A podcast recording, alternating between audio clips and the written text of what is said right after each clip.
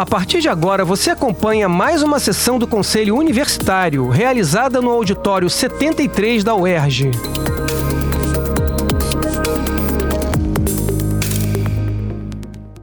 Bom dia a todas e todos. Vamos dar continuidade à quarta sessão ordinária. Eu, eu só queria dar um aviso de um assunto pertinente do que vai discutido hoje, que vai ser discutido aqui. É, já temos um parecer, já temos orçamento assegurado para que o, os candidatos que se desincompatibilizarem é, os substitutos dos candidatos que se compatibilizarem e esses candidatos que desincompatibilizarem tinham cargos, os substitutos podem receber os cargos, tá? Já temos parecer jurídico e orçamento. Então, se o conselho entender, é, não tem problema aprovar isso. É, relatando, se um, uma pessoa é diretora de uma unidade acadêmica, vou só dar um exemplo, e ele é substituído pelo vice-diretor que não vai concorrer, o vice-diretor pode receber o cargo, um cargo equivalente ao do diretor. E o diretor, ao se desincompatibilizar, continua recebendo o seu cargo. Ok? É, então, eu gostaria de começar aqui pedindo à presidente, professora Lúcia, para fazer um, um resumo das, do que foi decidido, do que foi pautado pela comissão. Obrigada. Alô, pronto. Bom dia a todos. É, muito brevemente, para dar o máximo de espaço para ouvir os colegas, nós trouxemos na, na sessão, na quarta sessão, essa é a continuidade, é, uma consulta é, a partir de algumas inconsistências né, e alguns claros, na, em particular na resolução 3, é, que apresentou um regramento do, do, do, processo eleitoral de diretores, de, é, vice-diretores, etc., de unidades, uh, e basicamente as nossas preocupações eram uma referência à licença, né, quando entendemos que licença, a expressão licença é uma expressão jurídica, técnica, e não existe a previsão é, no, no, Estatuto do Servidor e nem no Estatuto da UERJ para uma licença é, por motivo de. É, de candidatura à eleição. Então, uma das coisas que a gente está tá propondo e para colocar em discussão é trocar a expressão licença por afastamento é, pro tempore, por afastamento onde ela aparece. Nós identificamos com a ajuda da Ludmilla, é, onde aparece tanto na, na onde ela aparece, que na resolução 2 não é problema, porque o reitor, vice-reitor, tem é, naturalmente um, um, substituto já é, previsto em lei, em, em, regulamento. A outra questão é com relação é, a decisão da, que, que foi o que foi discutido na semana passada, é que a, a, decisão do Conselho de ampliar o período eleitoral criou uma, um, um, um, um problema, digamos, para ser bem direto, porque a partir de um mês em que há um substituto, é previsto na legislação que esse substituto seja remunerado. Né? Então, a gente correria, a universidade correria o risco de é, cometer uma ilegalidade por é, indicar, por portaria, né, um, um, substituto para um diretor, para um vice-diretor, que ficaria três meses exercendo funções sem receber. Mas é, esse problema, é, felizmente, parece superado pela notícia que o Magnífico trouxe agora na, na abertura. Tá? Então, essa era uma questão. De qualquer maneira, para tornar a, a, conversa e o, o, debate aqui mais, mais produtivo e mais objetivo, é, nós incorporamos algumas é, do que a gente conseguiu perceber de reações no início da discussão é, na sessão passada, é, como propostas. Inclusive, tem uma proposta que, antes que, que cause polêmica, ela está presente, porque aí é uma questão, enfim, é, é, é, um pouco como eu trato metodologicamente. Se a gente tem que levar a público, ao, a, aqui ao, ao Conselho, é, um problema que precisa ser resolvido, é, a melhor forma de fazer isso é apresentar alternativas concretas de resolução, né? é, que obviamente umas são melhores, uma mais pessimista, uma mais otimista, é, uma que resolve de uma vez, e nós trouxemos então três propostas. Então, se Magno permite, é, eu vou é, apresentar, e eu acho que os senhores, isso na verdade já está né, é, disponível na, é, dentro do dentro do, de forma digital, acesso para todos, mas eu vou é, rapidamente mostrar o que, que nós apresentamos de, de solução. Então, a solução, seguindo toda a técnica de, de, de redação né, jurídica, a, é, a, solução é fazer uma outra resolução que conserte, digamos assim, né, procure é, superar algumas inconsistências e cobrir alguns claros presentes na resolução 2 e 3, tá? Então, seria uma resolução X, né, alterando a resolução 2 e 3 no que diz respeito à questão da, é, da substituição né, e do afastamento, então, da função. Então, é, no artigo 1 né, é, ficam, a ideia é, ficam acrescidos o artigo 16A, e por que, que eu propus 16A? em vez de outra numeração. É para não numerar né, os artigos que vêm em seguida. Isso é parte da técnica de, de redação. Né? E aí tem títulos que vêm posteriormente ao 16, ficaria mais complicado se a gente tivesse que numerar tudo para frente. Então, é, no, é, o artigo 16 é onde faz referência a a questão de desincompatibilização, então fica acrescido no artigo 16A da Resolução 3, 2027, e no parágrafo 2 do artigo 8 da Resolução 2, né, é, com a seguinte redação: a desincompatibilização deverá ser efetivada. Só, esta é uma. Ah, desculpem, isso era mais uma proposta que também está em discussão para os senhores. É, que é, a desincompatibilização seja feita é, apenas quando é, houver disputa no processo eleitoral. Né? Qual é a ideia? A ideia é causar o um mínimo de prejuízo ao andamento uh, administrativo da universidade, porque são três meses. Né? E aí uma preocupação que se tem com relação ao hospital, com relação a outras unidades. Então essa é uma uh, de que haja uma uma necessidade de desincompatibilização, como está prevista na, na, atual regulamentação, que pode ser é, desnecessária, dada a ausência de é, disputa naquele, naquela unidade. Então, seria a proposta Uh, a desincompatibilização deverá ser efetivada somente para as candidaturas aos cargos que houver disputa no processo eleitoral.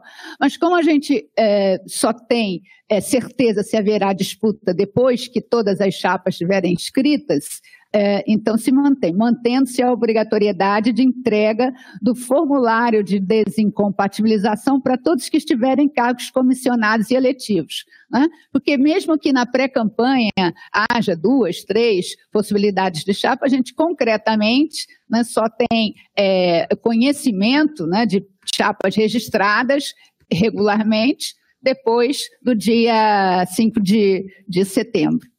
É, com relação à gratificação, a gente fez três propostas. Opção A, recebimento pelo servidor afastado e substituto, que eu acho que talvez seja uma questão já superada. Né? Então, seria um artigo 2 que ficam acrescidos os artigos 16A da, da, resolução, estou repetindo caput acima, e uh, a gente repetiu o artigo 8 só para facilitar a, a, a, leitura eh, dos senhores, é, e, a, e, e o seu parágrafo único, é, acrescendo o parágrafo, aqueles que assumirão a reitoria e direção também farão jus à gratificação do, do cargo, com exceção do vice-reitor e vice-diretor, que assumem naturalmente na ausência do reitor ou diretor, respectivamente. Alternativa: recebimento apenas pelo substituto. essa proposta está aqui por uma questão formal, porque essa opção existe. Né? O Conselho pode entender que não faz sentido, mas uh, seria uma modificação no artigo 8 dizendo, sendo suspensas todas as vantagens funcionais e estipendiárias que teriam ou passariam a ter caso não se houvesse licenciado. Tá? É, e no parágrafo único do artigo 8 da Resolução 2, a ideia, é, seria acrescido um novo parágrafo: aqueles que assumirão a reitoria e direção farão jus, que é igual ao anterior. Aí nós então elaboramos a opção C. Ah, e a opção C eu particularmente eu acho que, que, que, é mais sensata. Vamos lá. Recebimento pelo servidor afastado e minimização das obrigações do substituto. Isso é o, o objetivo dessa proposta é realmente é, dar ênfase à manutenção com, com mínimo de, é, de percalços da administração e do funcionamento das unidades. Tá? Então, é, o que está em preto, né? É, o que está na, na, cor preta, eu acho que eu não preciso ler, porque estou reproduzindo o que está atrás. E o que, que seria a modificação sugerida aqui? As unidades onde houver a desincompatibilização de ocupantes dos cargos de diretor e vice-diretor, representantes em exercício deverão ser nomeados por portaria do reitor né, é, e deverão exercer as funções apenas para responder ao expediente. Tá? Então, isso reduziria também muito da, da, da, da eventual preocupação, onde houvesse é, disputa, onde houvesse alguma controvérsia ali na, na, durante o processo eleitoral, quer dizer, aquele substituto é, cuidaria apenas da rotina. Né? E no caso do ocupante do cargo de reitor, se tratar de ordenador de despesa, aí é uma questão excepcional, o representante legal necessariamente acumulará a função. Né? Então, na verdade, é, o que diz respeito a, ao acesso à conta, pagamentos, etc., não seria transferido para esse substituto durante esse período. Agora, aí tem o novo, eu chamo, novamente a ideia de que o problema está nos detalhes. Digamos que o vice-reitor e diretor, perdão, vice-diretor e o diretor se desincompatibilizem. Ali nós sugerimos um artigo adicional é, na resolução 3, que é, é, é, é, silente com relação a esse ponto, dizendo que a desincompatibilização compreende quando compreenda simultaneamente diretor e vice-diretor, é o conselho departamental quem indica o substituto. Uh, e onde não houver conselho de departamental em unidades que não sejam exatamente de, de, ensino, a indicação caberá diretamente ao reitor. Com relação a, a um problema que tinha sido relatado, e nós já trouxemos uma, uma redação é, como uma sugestão de solução, que é o fato de é, das unidades representativas, das entidades, melhor dizendo, representativas, não indicarem é, representantes para as subcomissões eleitorais. A solução que a gente apresenta é a inclusão de um parágrafo nono na resolução 3, é, no caso das entidades referidas no parágrafo 5 que venham a ser os representantes de, é, dos estudantes, os representantes de, é, de docentes, etc., não indicarem membros para a subcomissão eleitoral, caberá à unidade acadêmica completar o quantitativo dos membros, aprovando os demais nomes do Conselho Departamental para cumprir a regra de, de cinco uh, membros na subcomissão. Tá? E aí, ao final, é, aquilo que eu mencionei anteriormente, é trocar sempre onde aparece licença, trocar por afastamento temporário. Isso nós já identificamos onde aparece, e aí a gente, no formato, né, porque isso aqui é ainda uma proposta com três, por exemplo, tem um artigo que tem três sugestões, no formato final apareceriam quais são uh, os artigos, quais são os parágrafos onde, né, onde aparece licença, onde se lê licença, leia-se afastamento temporário. Então, é, peço desculpa se é, ficou confuso, porque realmente tentar colocar isso no papel e ordenar todos esses problemas não foi, foi, foi uma tarefa relativamente complexa, mas né, representando a comissão, estou à disposição para tirar eventuais dúvidas. Obrigada. Obrigada. Eu só quero fazer um, uma observação aqui para que todos possam pensar juntos aí. É, esse item que, no caso do ocupante do cargo de reitor, se tratar de ordenador de despesa, o representante legal necessariamente é eu acredito que nesse caso aqui não é só reitor, não, também é o diretor do hospital. O hospital tem uma autonomia relativa uhum. e o diretor é ordenador de despesa. Eu acho que o hospital tem que ser incluído aqui, tá? É, porque senão vai criar um problema sério no hospital. Sim. Uhum. Mas fica para vocês discutirem, tá? Eu só tô, tô, tô avisando e a gente vai seguir agora a, a ordem que já estava de inscritos na última sessão. É, eu peço a Ludmila para botar aqui na tela, por favor. Já vou colocar. O próximo seria o conselheiro Ralph. Por favor, conselheiro. Vamos, olha só, só para só para facilitar, vamos discutir item por item, por favor, que senão vai ficar uma confusão depois na discussão item por item, tá? Ah, outra, outra, outro esclarecimento que veio uma pergunta aqui também, para não ter dúvidas. Os diretores de centro perguntaram que, no caso deles, que não tem vice, se a pessoa que substitui eles vai receber o cargo. Recebe sim, tá? Isso vale para qualquer, qualquer é, situação semelhante. Não? É, não. Abertura das inscrições. Sim, sim, sim, as inscrições estão reabertas, mas a gente vai primeiro ouvir os que estavam inscritos. Obrigado. Ok? Então, primeiro é conselheiro Ronaldo, né? Acho que sou eu. Ralph. Ralph. É, é, o próximo. Ah, tá, desculpe. É Ralph. Sim, sim. Não, não, não, não, tá. Eu li errado aqui.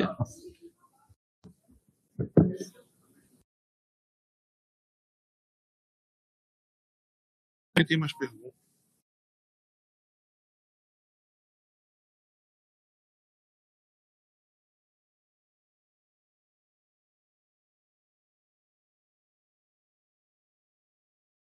Olha só, já, por favor, só mais uma dúvida aqui, tá? Bem explícita. É, se o vice-diretor assumir, no caso, o, a, não for concorrer, e o diretor for concorrer, o cargo que o vice-diretor recebe vai ser reajustado até chegar no cargo de diretor. Ele não continua recebendo o cargo de vice-diretor. Isso tem vedação legal, mas o cargo dele é automaticamente é colocado no mesmo valor de diretor de unidade e assim valendo para tudo.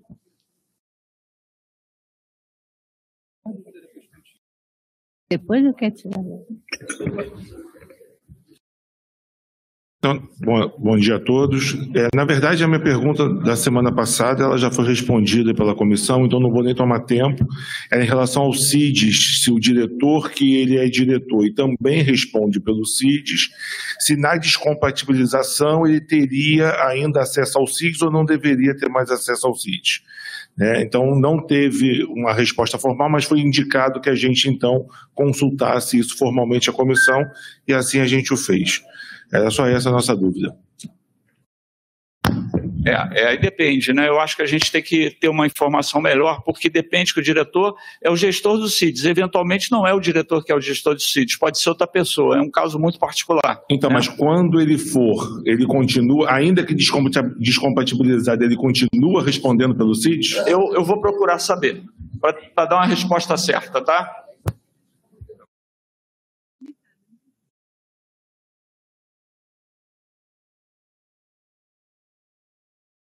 Conselheira Mônica, por favor.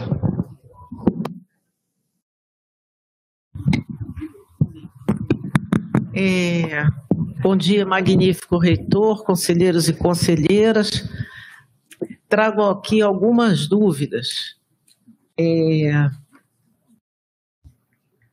no artigo 1 é, a desincompatibilização só deverá ser efetuada para as candidaturas aos cargos em que houver disputa no processo eleitoral. mantendo-se a obrigatoriedade da entrega do formulário de desincompatibilização. Posso entender que, no caso dos diretores de unidade, por exemplo, em que não houver outra chapa, no momento da entrega, da inscrição da chapa candidata e do formulário de desincompatibilização, não havendo outra chapa no dia 3, 4, 5 de setembro, essa pessoa pode voltar ao exercício das suas funções? Eu entendi que sim. Eu também, mas eu queria saber. É, presidente, por favor. Ela, ela, a, a conselheira está perguntando isso. Se o, o, no caso de ser uma candidatura só, o diretor ele volta às suas funções normais a partir do dia 3 de setembro, é isso?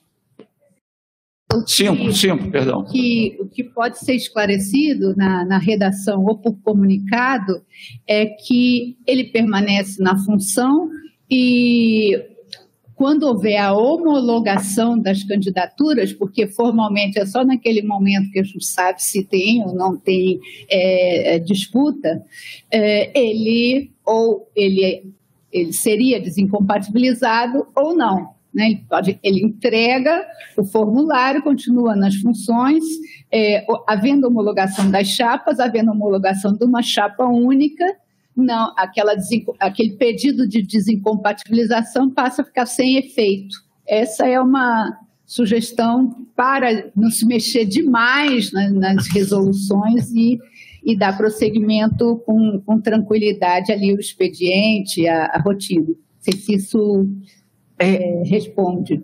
Professora, responde, mas é, ainda fica uma dúvida. Aqui.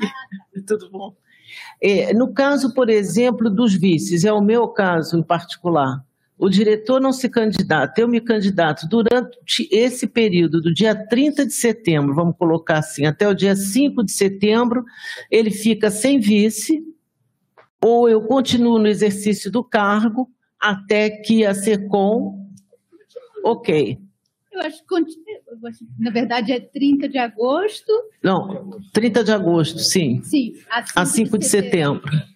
Permanece e só fica, é, só fica uma determinação clara de desincompatibilização, havendo disputa. Essa é uma sugestão que a gente está dando. E aí pode deixar claro, claro num comunicado.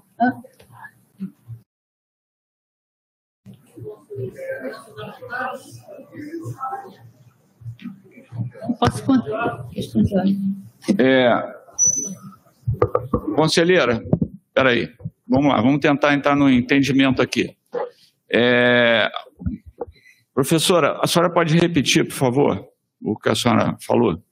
Então, é, a proposta, a solução para essa situação específica é, e, e, pensando, né, considerando não mexer demais na, na, na, redação das duas resoluções, no caso da resolução 3, é uh, a, a, inscrição da chapa, né, e formalmente não se sabe se há ou não disputa, é, isso a gente só vai saber depois, porque uma durante a pré-campanha é, pode surgir uma chapa nova ou uma chapa que esteja sendo discutida pode existir, né? Então, formalmente, só depois da homologação é que a gente sabe se é disputa ou não. Então, a ideia é manter o expediente, manter a normalidade, manter é, entre o dia 30 e o dia 5, eu acho que isso não causa nenhum inconveniente, e no dia 5, a gente comunica as chapas homologadas e a partir dali vale a desincompatibilização. Porque seria bom que isso ficasse claro, não é assim? Sim. É, alguém, alguém pode fazer uma proposta de redação, então, para essa situação? Questão de ordem? Pois não. Eu acredito que isso fique tranquilo se a comissão, na hora que a comissão homologa as chapas é, candidatas, ela, ela coloque uma outra listagem homologando os casos de desincompatibilização. Quer dizer, a pessoa entra com um pedido de desincompatibilização. Não tendo disputa, não vai ser necessário. Então aquilo morre. Agora, se houver disputa, a, a comissão homologa a desincompatibilização também. Aí a gente vai saber quem está desincompatibilizado e quem não está. É, em, em, aqui, na verdade, uma alternativa, já respondendo ao reitor é, na redação. É, a ideia seria, ali na, logo no início, no artigo 1 né, a desincompatibilização só terá efeito após a homologação dos, das chapas. Pronto. É só, aí esclarece, alendo, uh, e, e, e, isso não impede a comissão de lançar um comunicado, né, homologando tudo e uh, desconsiderando, quer dizer, na verdade, torna-se sem efeito aquele pedido de desincompatibilização, porque já está claro no regramento que não é necessário. Isso é proposta. É, vamos prosseguir então aqui. É, agora temos reinscrição do Ronaldo.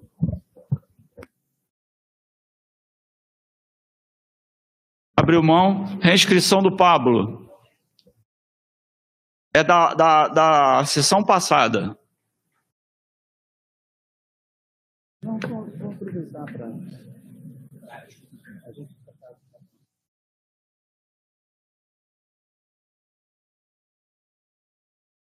Bom, bom dia a todos. Alô?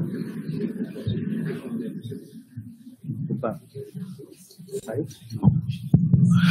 Olá, bom dia a todos. É, congratulo a cada colega aqui mais uma vez, os presentes e os é, acompanhando de forma virtual.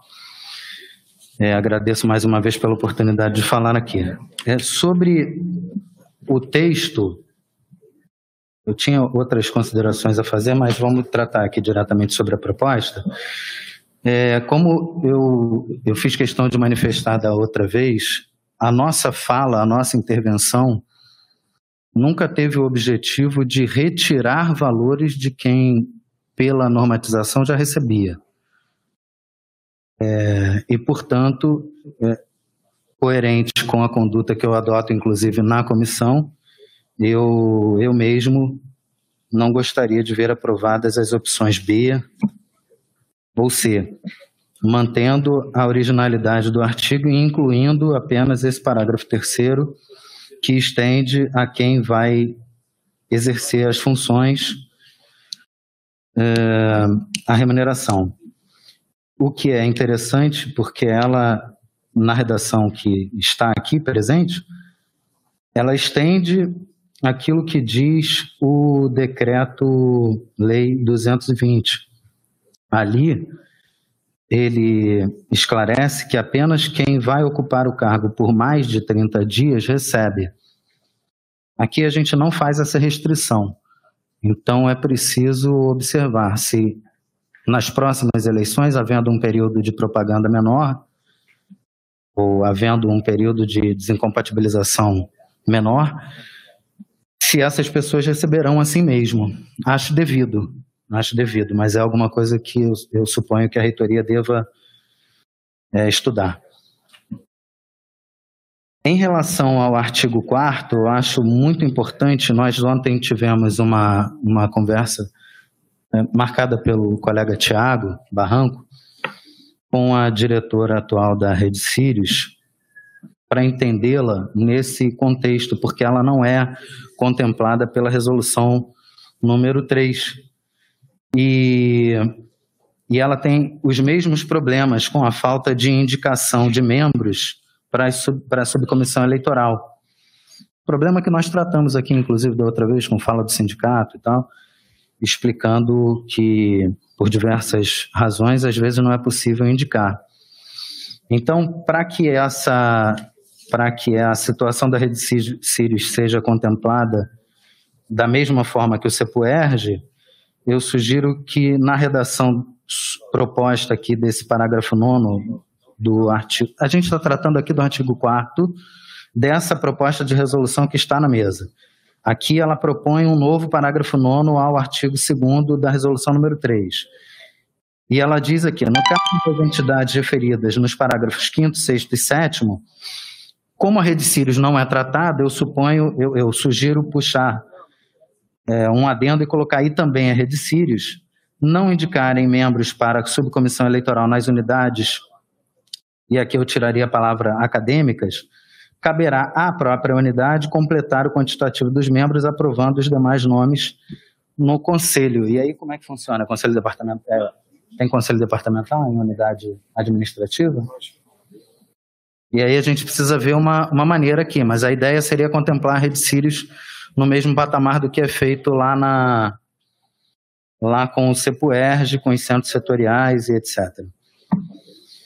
É, concordo plenamente com esse artigo 5 onde se lê licença deverá ser aplicado o termo afastamento temporário. Agora aqui não foi proposto um texto para tratar de algo que eu, eu pretendia retomar no, na minha última fala.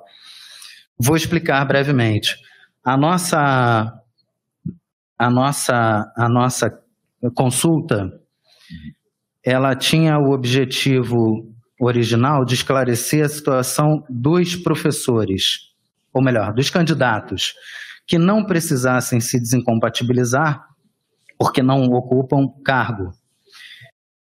É, a ideia era estabelecer uma condição de igualdade em relação àqueles que vão se desincompatibilizar, porque esses têm essa licença, essa, digamos, licença aqui, esse afastamento. Esses têm o afastamento das funções garantido. O outro não tem, porque não tem essa previsão. É, os professores se manifestaram brilhantemente uh, dizendo algo que a gente já até intuía, que vocês preferem ficar em sala e etc. Mas essa realidade para o técnico não é válida. Porque o técnico não tem essas funções. Então, para o técnico, seria muito importante é, estabelecer esse afastamento do cargo. Seria muito interessante que a gente arrumasse um jeito aqui numa. Eu não, não pensei num texto, mas que a gente conseguisse colocar aqui nessa redação um adendo explicando que o técnico é, tem o afastamento garantido das suas funções quando se candidata. Ou, do contrário, criaríamos uma situação de é, desigualdade entre o candidato que se desincompatibiliza e o, e o candidato que não precisa se desincompatibilizar. Então, a priori, era isso. Obrigado. Obrigado, conselheiro. É, seguindo agora. Me perdi.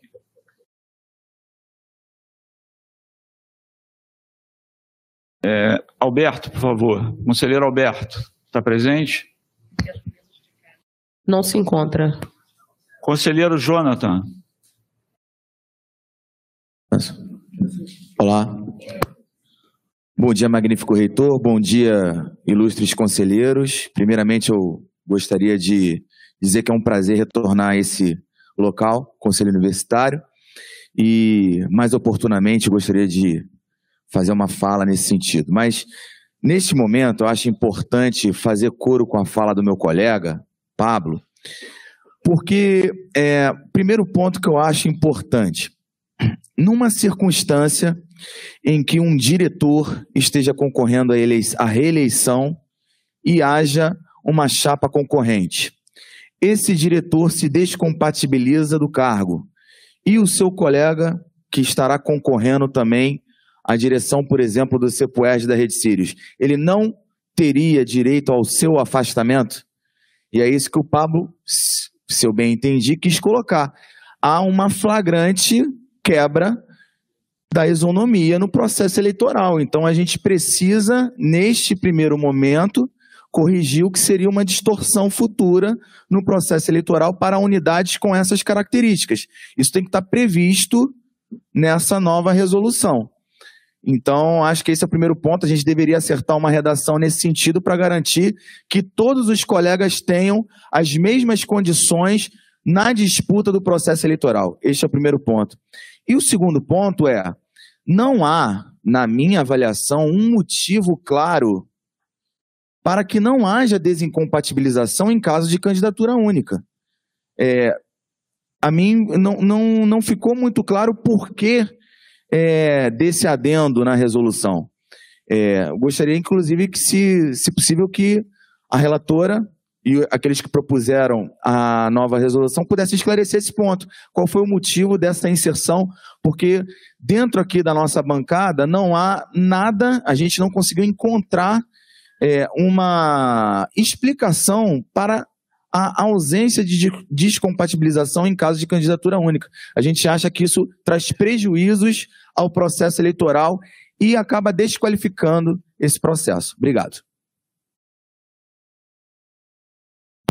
Pode esclarecer, por favor?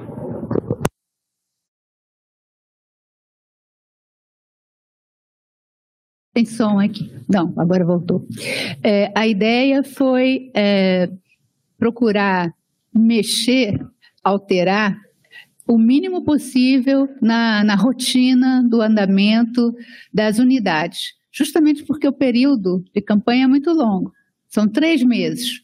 É? Quer dizer, então, uma outra pessoa, não havendo é, disputa, é, que outra pessoa venha ocupar aquele cargo durante três meses, é, sendo que rigorosamente o, o candidato único tem um, uma campanha muito curta para fazer, né?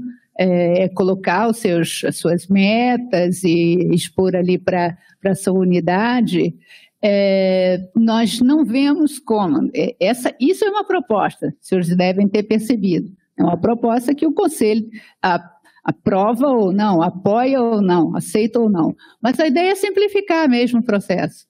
Ah, simplificar e entendendo que o objetivo original da desincompatibilização é justamente evitar que, na disputa né? porque se trata disso no mercado eleitoral, na disputa, na concorrência do processo eleitoral, haja é, uma, um desbalanceamento e haja um candidato que possa, em tese, potencialmente fazer um uso é, do seu poder né, é, econômico, é, justamente por conta da, do acesso às contas, do seu poder econômico e do seu poder político. Né? Então, quando não há disputa, quando não há concorrência, esse problema deixa de existir. É, conceitualmente, ele desaparece. Né? E o que fica são as funções é, da direção, as funções da subdireção, ali o, o expediente, a, a, rotina que precisa ser tocado.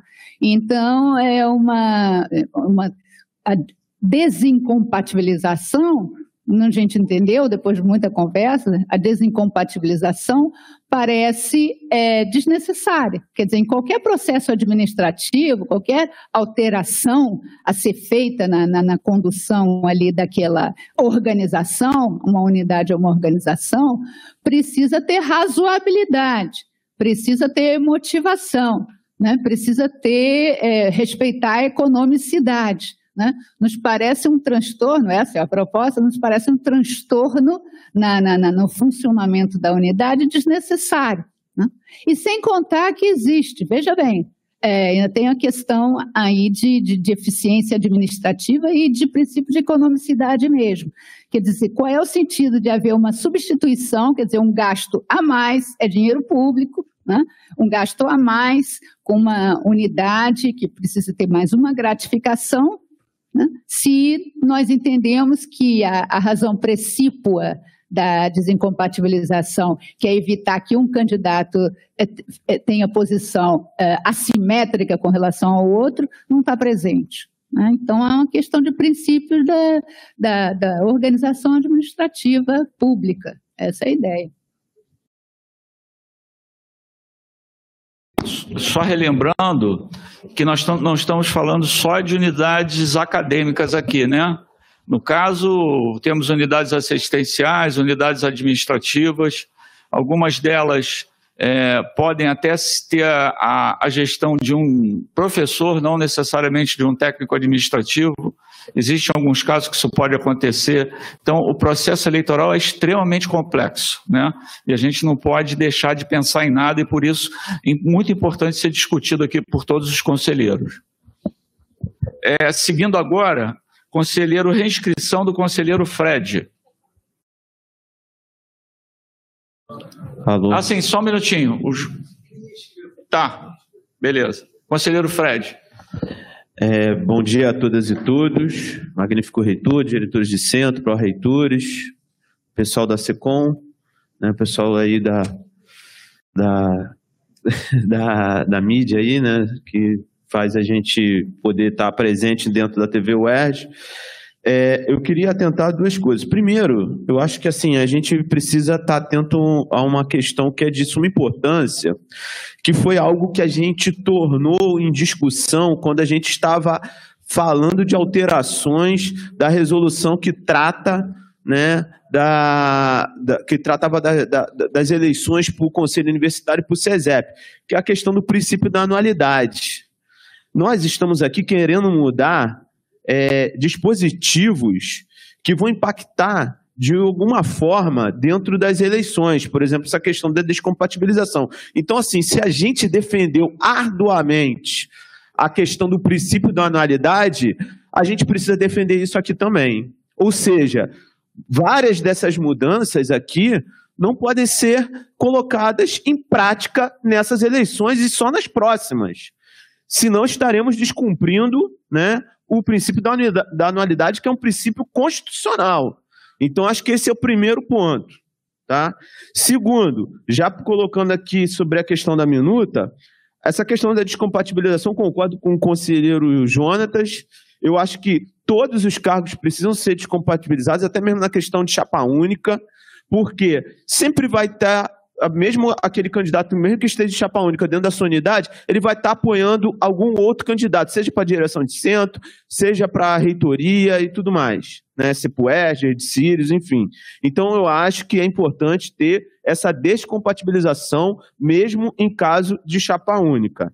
Sobre a questão da, da, da remuneração, é, eu, eu, eu queria aqui fazer voz que o, com que o conselheiro aqui, Diego, né, que é o representante técnico aqui da PPC, colocou, que a PPC também é ordenador de despesa, né? Então, assim, bem lembrado aqui pelo conselheiro Diego, né? Inclusive parabenizar, que é o nosso primeiro conselheiro técnico da PPC, parabenizar ele pela eleição dele. Então, assim, é... a PPC precisa estar incluída nesse rol, né?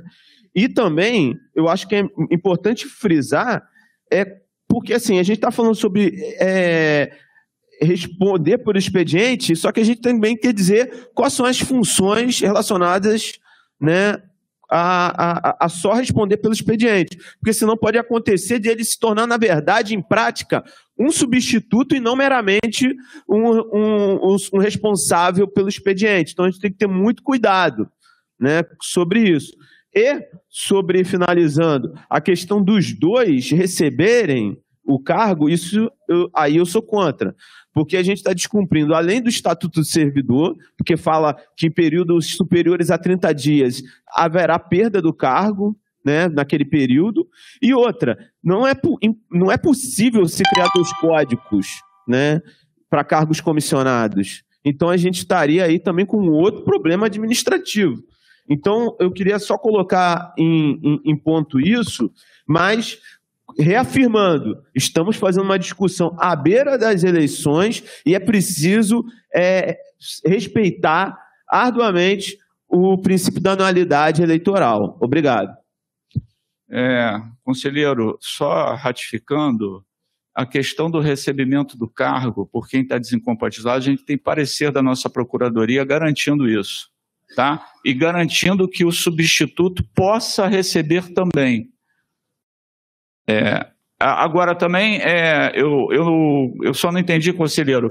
O senhor acha que tem algum desses pontos aqui que nós estamos discutindo que não pode ser discutido agora? Eu acho que isso tem que ser colocado em plenário. Eu, eu não sou dono da razão, né? Não. Eu acho que isso tem que ser uma coisa que... O senhor está falando do princípio da anualidade. Sim. Então, então é, eu entendo que só está achando. Desculpe, pode ser que eu tenha entendido errado e te peço desculpas. Eu estou entendendo que o senhor está dizendo que tem pontos aqui que talvez não pudessem ser discutidos e, aqui agora. Então, isso acho que precisa de uma consulta jurídica, como aconteceu no caso da, da, da questão do consumo. A gente não fez alteração nenhuma. Né? Consulta eu, jurídica.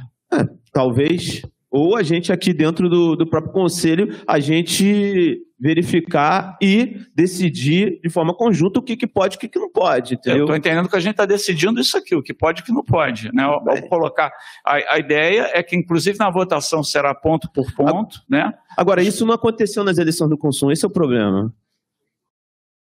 É, olha só, vamos fazer o seguinte: vamos continuar a discussão. Né? As pessoas se reinscrevem, não tem problema nenhum.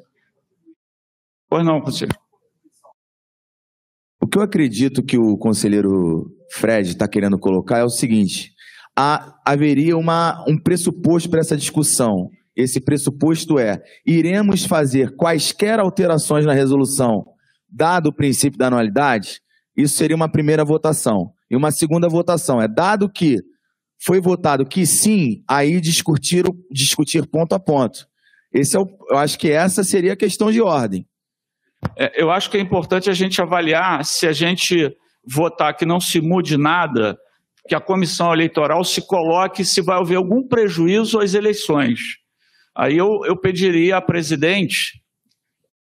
A discussão agora, presidente, é a seguinte: houve um, um, uma discussão de um conselheiro que colocou que a gente deve decidir se deve ou não mexer nessas resoluções, entendendo que poderia é, respeitando o princípio da anualidade.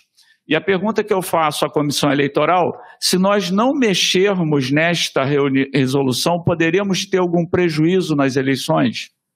Eu acho que é, existe alternativa, não mexer na, na, nas resoluções e fazer comunicados de esclarecimento desde que uh, o conselho, que é o que a gente trouxe para consulta, essas questões todas intrincadas, desde que o conselho homologue é, esses entendimentos. A gente não mexe na resolução. É, talvez a única coisa que eu acho que talvez não ferisse o, o, o princípio da anu, anualidade seria a ideia de onde se lê isso, leia-se aquilo como um, como um comunicado desde que o conselho entenda, porque o conselho é o órgão superior. Se o conselho entender assim, olha, onde está a licença é afastamento temporário, e a gente passa a usar a expressão afastamento temporário, isso como um exemplo. E no que diz, por exemplo, no que diz respeito ao, ao pagamento é, de, do substituto, não está mexendo em nada e a legislação já dá apoio. A gente pode não mexer. Né? A ideia de mexer na resolução foi uma sugestão, inclusive essa, essa a ideia da desincompatibilização não ser total também é só uma ideia que nós trouxemos. Também, se o conselho entender que é melhor que a desincompatibilização seja total, havendo ou não disputa, porque a ideia de não. É, só para ressaltar esse ponto, a ideia de não precisar haver desincompatibilização no caso de ausência de concorrência é era para manter fidelidade ao princípio da desincompatibilização, que é, no caso de disputa de concorrência de, no processo eleitoral, um dos, dos membros que estão ali presentes na disputa não ter um cargo do qual, em tese, poderia fazer uso e desbalancear a, a eleição. Então, não havendo esse pressuposto, né, pensando do ponto de vista lógico, não havendo esse pressuposto, então não haveria por que a, a desincompatibilização, ela seria é, desnecessária do ponto de vista administrativo. Mas se o conselho entender diferente, então Bom, então eu, tô, eu, estou entendendo, por favor, gente, só só um minutinho, eu estou entendendo que a gente vai discutir, então mudou o foco. Nós vamos discutir se nós vamos mudar ou não qualquer um dos artigos. Então eu peço que as pessoas que mudar a regra ou não, não ou vamos mexer ou não vamos mexer. Então eu pediria que os que estão inscritos focassem nesse tema, porque eu, o que eu vou botar em votação é se a gente vai mexer ou não. Se botarem por não, não se mexe em nada, deixa como está. Então,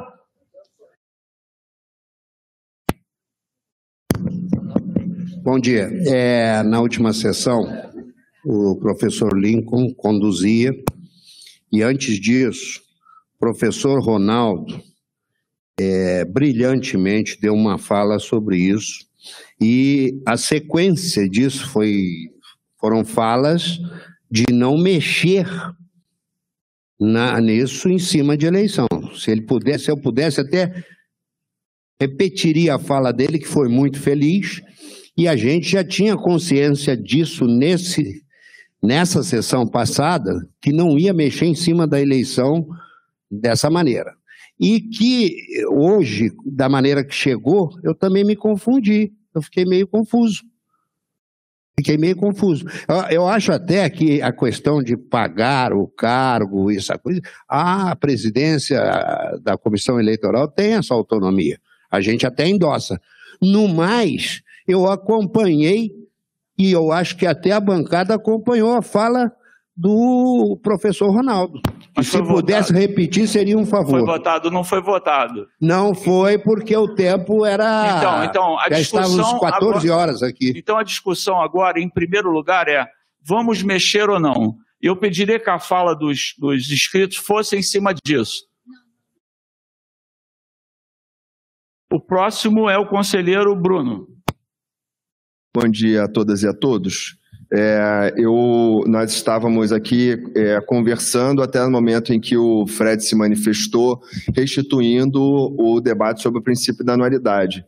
É, nós estamos preocupados com o andamento da sessão e nós gostaríamos de é, sugerir um encaminhamento alternativo apresentado pela professora Lucelena no sentido de é, não entrarmos neste momento na polêmica se vamos ou não fazer uma resolução, senão nós vamos abrir um novo debate e este conselho é, organiza a partir. Eu acho que o, o trabalho feito pela comissão foi muito bem feito, organizado. Nós já temos uma minuta de resolução para uma discussão futura, mas aqui há eixos dessa organização que poderá ser delegado por este conselho emitido num comunicado da comissão eleitoral. Ou seja, a nossa resolução sobre desincompatibilização é omissa em vários aspectos.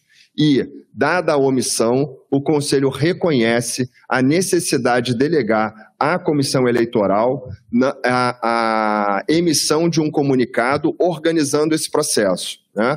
Neste caso, o único aspecto que parece, né, analisando aqui o texto, que parece que é, não se poderia implementar sem alteração de uma resolução é a possibilidade de não desincompatibilização. Né? Então, parece que a resolução, é, na nossa leitura, a resolução é, indica, ela coloca como condição da inscrição de uma chapa o formulário de desincompatibilização. Então, neste momento, se desincompatibiliza e se inscreve um candidato, uma candidata. Né?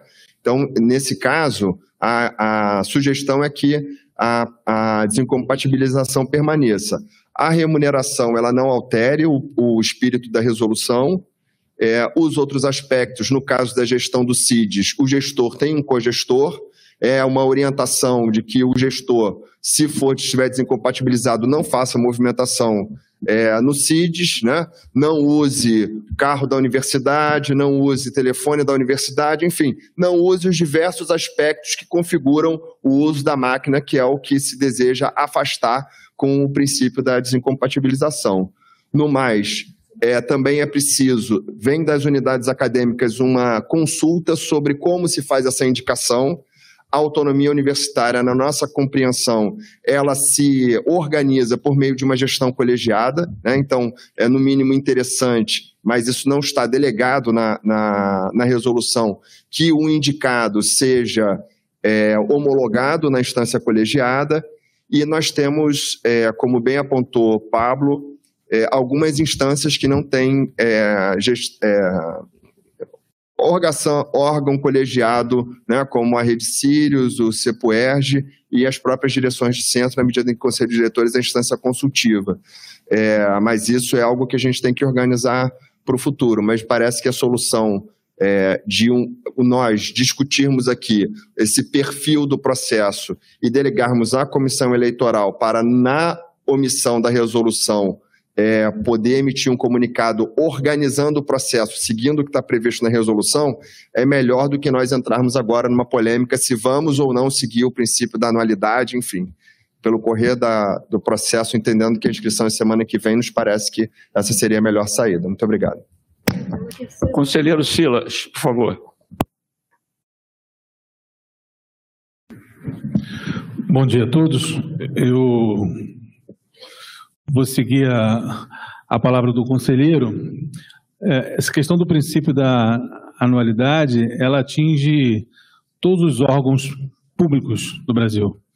Então, a gente não pode ter um processo eleitoral que a gente altere ele, é, pelo meu entendimento, uma semana antes.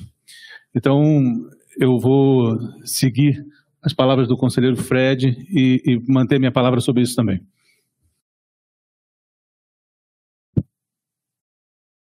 Conselheira Luana. É, bom dia a todas e todos. Eu só gostaria de um esclarecimento é, do professor Bruno. Eu não entendi se o encaminhamento seria a gente, então, é, desse, de, definir aqui a questão da desincompatibilização ou não, e aí todas as demais questões que são é, organizativas ficariam para depois, é isso? Ou delegaria para a comissão a questão de definir se vai desincompatibilizar ou não? Não, né? Só para só confirmar resolução hoje. A gente define aqui se vai desincompatibilizar ou não e todos os demais ficam para a organização.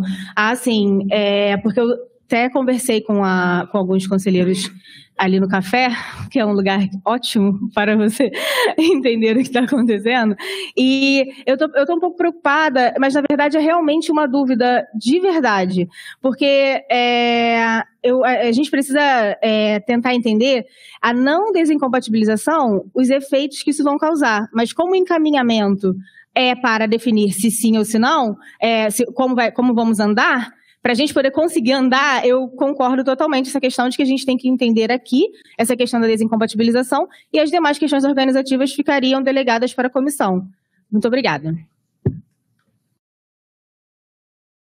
Conselheira Cássia. Alô. É, bom dia a todos e todas. É, não estendendo, mas a discussão foi feita é, no último conselho e a, só não foi votado. Mas a questão é, de não se mexer nesse momento na resolução, ela foi um consenso a meu, no meu entendimento, na minha lembrança, entendeu? Quase um consenso. Então, eu acho que ao invés da gente perder tempo, entendeu? Nessa questão de é, o que muda é, no, nos 45 do segundo tempo, nós temos que votar, reitor. Se queremos mudar ou não. Se caso sim, aí sim a gente entra, porque a gente está perdendo tempo. Outra coisa, a descompatibilização tem que ser voluntária. Entendeu? Aí eu, eu converso com a, com a com a comissão eleitoral, mesmo que seja o candidato único, a comissão eleitoral não pode dizer que ele não tem direito a descompatibilizar. Ele, ele que vai agora, o, o, o, a, o funcionário, o servidor, ele pode ser candidato e a descompatibilização ele entende, entender como um prejuízo para o serviço e ele quer ficar, mesmo tendo o direito de descompatibilizar. Então, é a democracia. A democracia tem que pre, pre, é, prevalecer acima de tudo. A pessoa que é candidata, ele tem que escolher quero ou não quero. Agora, eu acho, reitor, antes de qualquer coisa, o senhor deve colocar em votação. Porque a partir do sim é que a gente vai continuar discutindo as coisas. Se for ou não, é a, a, qualquer problema que tenha a respeito do processo eleitoral, a comissão eleitoral ela, ela é constituída para isso. Então, essa é a minha fala. Conselheiro André.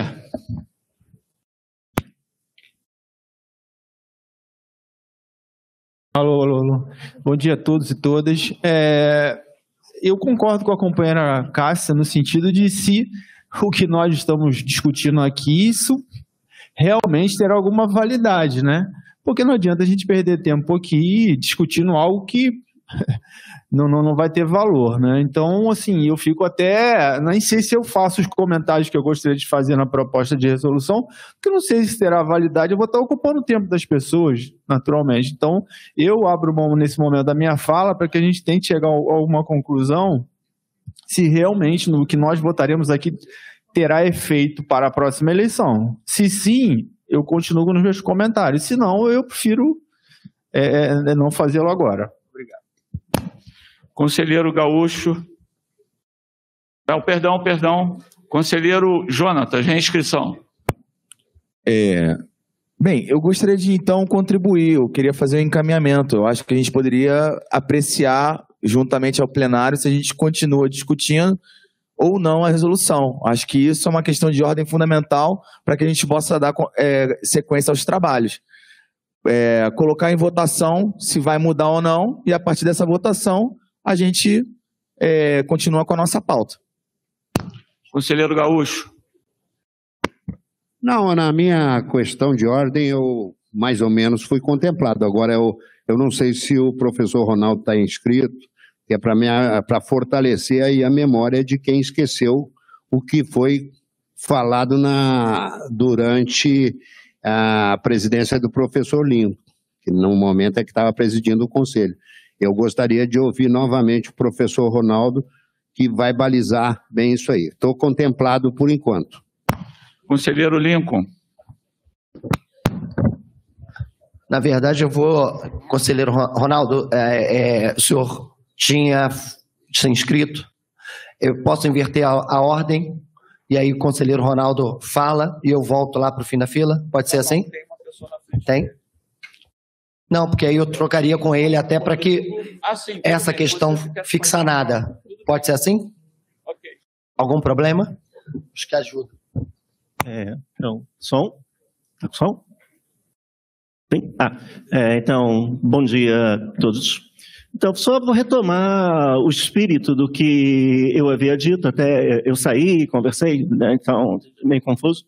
Mas o que eu tinha dito é que a gente, acho que tinha um entendimento que era problemático da desincompatibilização como um direito certo? Né? Então aí é, apareceu um argumento de paridade de armas, acho que mais ou menos retomou aqui. Eu, e o espírito da ideia de desincompatibilização é que não se use o cargo em benefício da campanha, certo? E aí eu dizia, é, sendo assim, de um ponto de vista formal, não importa se há é, uma chapa ou duas ou dez chapas. Né? Temos um princípio formal. Eu até dizia: olha, o voto nulo é um direito que, que se tem. Eu, no cargo de diretor ou de reitor, é, posso usar o cargo para ganhar apoio, ainda que seja chapa única. Então, acho que do, do ponto de vista do princípio, eu acho que é um problema a gente pensar que a desincompatibilização só acontece se houver é, disputa. Eu acho que isso é, um, é, é algo problemático. Outra coisa que eu acho problemática é a ideia da desincompatibilização como um direito. Acho que não pode ser entendido como um direito. Não pode ser entendida como é, opcional. Eu me desincompatibilizo se, se quiser. Então, é? a gente tem que ter, operar com regras que seriam é, regras é, formais é? e que estão valendo para o processo. Outra coisa que eu havia dito, que já foi citada aqui, é, é, hoje eu acho ainda pior do que na semana passada, é que é, é, as chapas já foram formadas. A gente não vai estar discutindo, é, com uma ou outra exceção, é, eu sei, né? mas a gente não está discutindo e planejando chapas após esta reunião. O processo eleitoral para direções, reitorias e tal começou no, digamos, no mínimo em dezembro do ano passado. É? Se a gente é, começa a alterar regras agora, às vésperas da segunda-feira da, do início da inscrição, nós estamos produzindo um cenário de incertezas. Eu acho que é isso que a gente está produzindo neste consumo, é, nesse momento. Não sabemos quais são é, as condições é? de inscrição das chapas na próxima semana. Desculpa, vou 15 segundos, né? É, vou encerrar. É, outra coisa que eu queria. Assim, eu não sou contra a gente discutir. Eu acho que tudo que está aqui a gente pode é, discutir para fazer uma nova resolução, mas não para essa eleição, porque estamos à véspera da, da bendita inscrição. Ok, desculpa. Obrigado, conselheiro. Agora, conselheiro Rodrigo, depois, conselheiro Lincoln.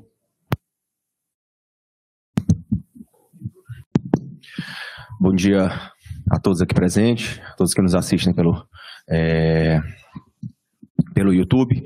É, eu vou aqui fazer, é só uma questão de, de esclarecimento, né? Fazer umas perguntas com relação é, à sua fala, é, magnífico reitor, é, quando o senhor abriu falando sobre a questão de pagar, né? Os dois, é, tanto que está se afastando quanto que, que vai assumir é, as funções. Né? É, a minha fala é muito também né, no sentido de é, preocupação com o colega lá da, da SGP, ou o colega lá da DAF que vai fazer ou que vai implementar esse pagamento, né, para que ele não seja é, responsabilizado é, só ele né, por essa por essa questão.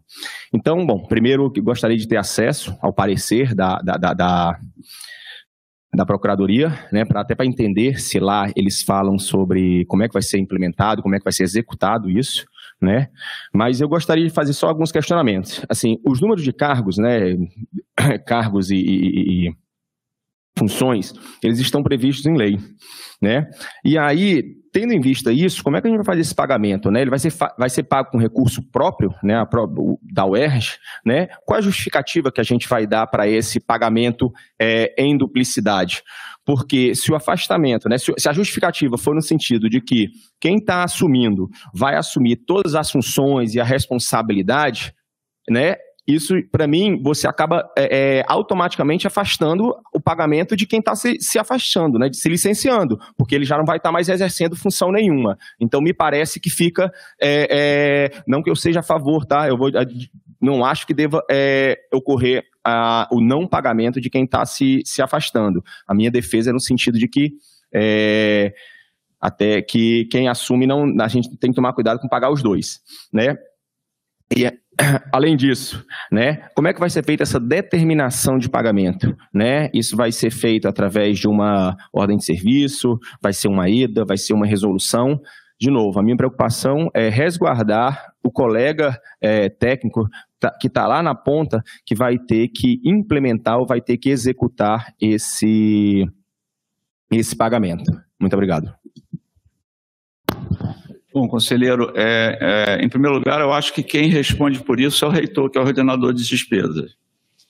É, existe um parecer muito bem executado, muito bem é, colocado e já tem e nós temos recurso na nossa folha de pagamento, no, no nosso orçamento para a folha, ele tem recurso para isso, né? Não será um recurso é, tão grande, porque na medida em que, vou dar um exemplo, o vice-diretor não vai ser candidato, assume é, a direção, ele vai receber apenas a diferença do cargo. E outra coisa, sempre que o diretor, ou nas eleições passadas, ele já assumia toda a responsabilidade. Né? E, e, se acontecer alguma coisa nesse período, ele será responsabilizado com certeza. Por isso, nada mais do que justo que pelo menos ele seja remunerado de acordo. Então, não tem, mas depois a gente dá acesso ao, ao parecer, isso aí não tem problema nenhum, tá bom? É, conselheiro Lincoln. É, apesar da discussão, muitas vezes a gente vai e volta com a discussão, né? Parece que é, estamos perdendo tempo, né? Antes de mais nada, bom dia a todos e todas. É, mas acho que é importante, porque a gente cresce junto juntos nessa discussão. Há conselheiros é, que estão vindo a este conselho pela primeira vez, né? É, conselheiros e conselheiras, e mesmo aqueles que já estão, já estão aqui há algum tempo, as dúvidas podem é, comparecer novamente, né? É, e tem uma questão histórica que eu acho que é importante. Na verdade, a gente sempre teve estas definições na mão da comissão eleitoral. A gente sempre delegou nunca precisou delegar objetivamente, sempre delegou.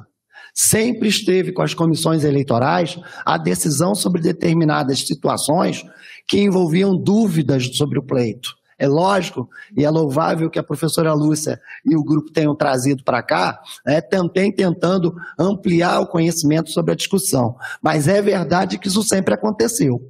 Nós tivemos dúvidas em eleições passadas, situações que, eram, é, que foram dirimidas, inclusive com consultas jurídicas, e a gente sabe disso. Mais de uma vez isso aconteceu. É, é, eu mesmo passei por uma situação como essa na minha primeira eleição do Centro de Educação e Humanidades, que eu brinco dizendo que foi uma eleição de três turnos, é, é e a gente teve que dirimir dúvidas junto à, à instância jurídica da universidade. Assim como também, em alguns momentos, a comissão eleitoral convoca os representantes das chapas para dar conta da melhor forma de proceder ao processo eleitoral. Isto também sempre existiu na história da universidade. E eu quero dizer que os pleitos dessa casa sempre foram pleitos muito bem feitos, apesar de algumas precariedades que a gente encontra é, ao longo da história. Mas sempre foram pleitos muito legitimados, bem legitimados e bem homologados depois por esse conselho. É, então, eu estou entendendo e concordo com o conselheiro Fred, é, não precisamos mexer na regra, no regramento. Acho que a questão da anualidade, nesse caso, ela se faz presente. Também minha irmã na fala do conselheiro Ronaldo. Acho que temos aí já um, uma forma de realizar o processo eleitoral e o que precisamos aprimorar não perpassa pela mudança da resolução, que é reconhecer um trabalho que é realizado por aqueles que vão estar substituindo os gestores e as gestoras da universidade em cargos e que estarão se candidatando. Esta, no meu, isto, isto sim. E se há viabilidade, inclusive por meio de uma consulta jurídica, que já foi feita, então, é, é, no meu entendimento, esse ponto também já está superado e facilita o trabalho da comissão eleitoral. É, a, a minha posição, então, nesse momento, talvez seja a de que, é, se não há mais nenhum ponto, volto a dizer, em discussão, no fundo, essa discussão, ela foi profícua, foi importante, mas talvez ela já é, esteja em algum grau até superada para nós. Ah, é, é, esse é o meu entendimento. Eu até acrescentaria que talvez seja um apontamento que daqui a quatro anos, quando tivermos uma outra eleição, que seja importante antes da eleição mexer na resolução, tá? É, então, é, o presidente quer falar? Sim, é, eu inscrição, e, mas foi, foi bom eu ficar para o final, depois da fala do, do professor Lincoln, porque eu queria só é, lembrar que eu já tinha respondido a algumas das questões que foram colocadas depois. Eu acho que o que for, é, se houver entendimento né, sobre a questão de que, em caso de vacância simultânea, a sugestão que nós demos para resolver composição das subcomissões, é, troca de nomenclatura, é, e já foi resolvido o problema que nós tínhamos visto como principal, que é a ausência de remuneração para um substituto, nós fazemos esta, esses comunicados esclarecendo e não precisa alterar a resolução. A única coisa que precisaria alterar, é, e aí eu concordo com, com o conselheiro Fred, é preciso respeitar também o princípio da anualidade. É, então, a desincompatibilização vale para todos. E aí, seguindo, também concordo absolutamente com o que Rinaldo e o professor Lincoln também. É, desincompatibilização não é direito, desculpa. É justamente da democracia que haja salvaguardas no exercício, em limitações no exercício do poder. É por isso que existe desincompatibilização. É uma obrigação e uma defesa, um direito da democracia e não do ocupante do cargo. Tá? Então, eu, uh, é, repetindo o que eu já tinha dito antes, nós propomos apresentar como comunicados esclarecimentos e uh, deixa-se para uma é, porque vai ser necessário, e nós vamos propor ao final é, desse processo, que haja uma continuidade é, na, na, na, leitura, na análise, para que a gente possa fazer uma nova resolução que substitua todas essas em que a gente percebe que existem incongruências, que existem falhas, e é, é, é da natureza das coisas. E conforme se vai colocando em, em prática, se vai vendo os problemas. E uh, a questão de desincompatibilização ou não fica para uma, para uma nova resolução que se vai discutir em 2024. Obrigado. É, conselheiro Fábio, na fala do conselheiro Fábio, eu vou encerrar as inscrições. É, boa tarde a todos e todas. É, boa tarde, não, bom dia ainda.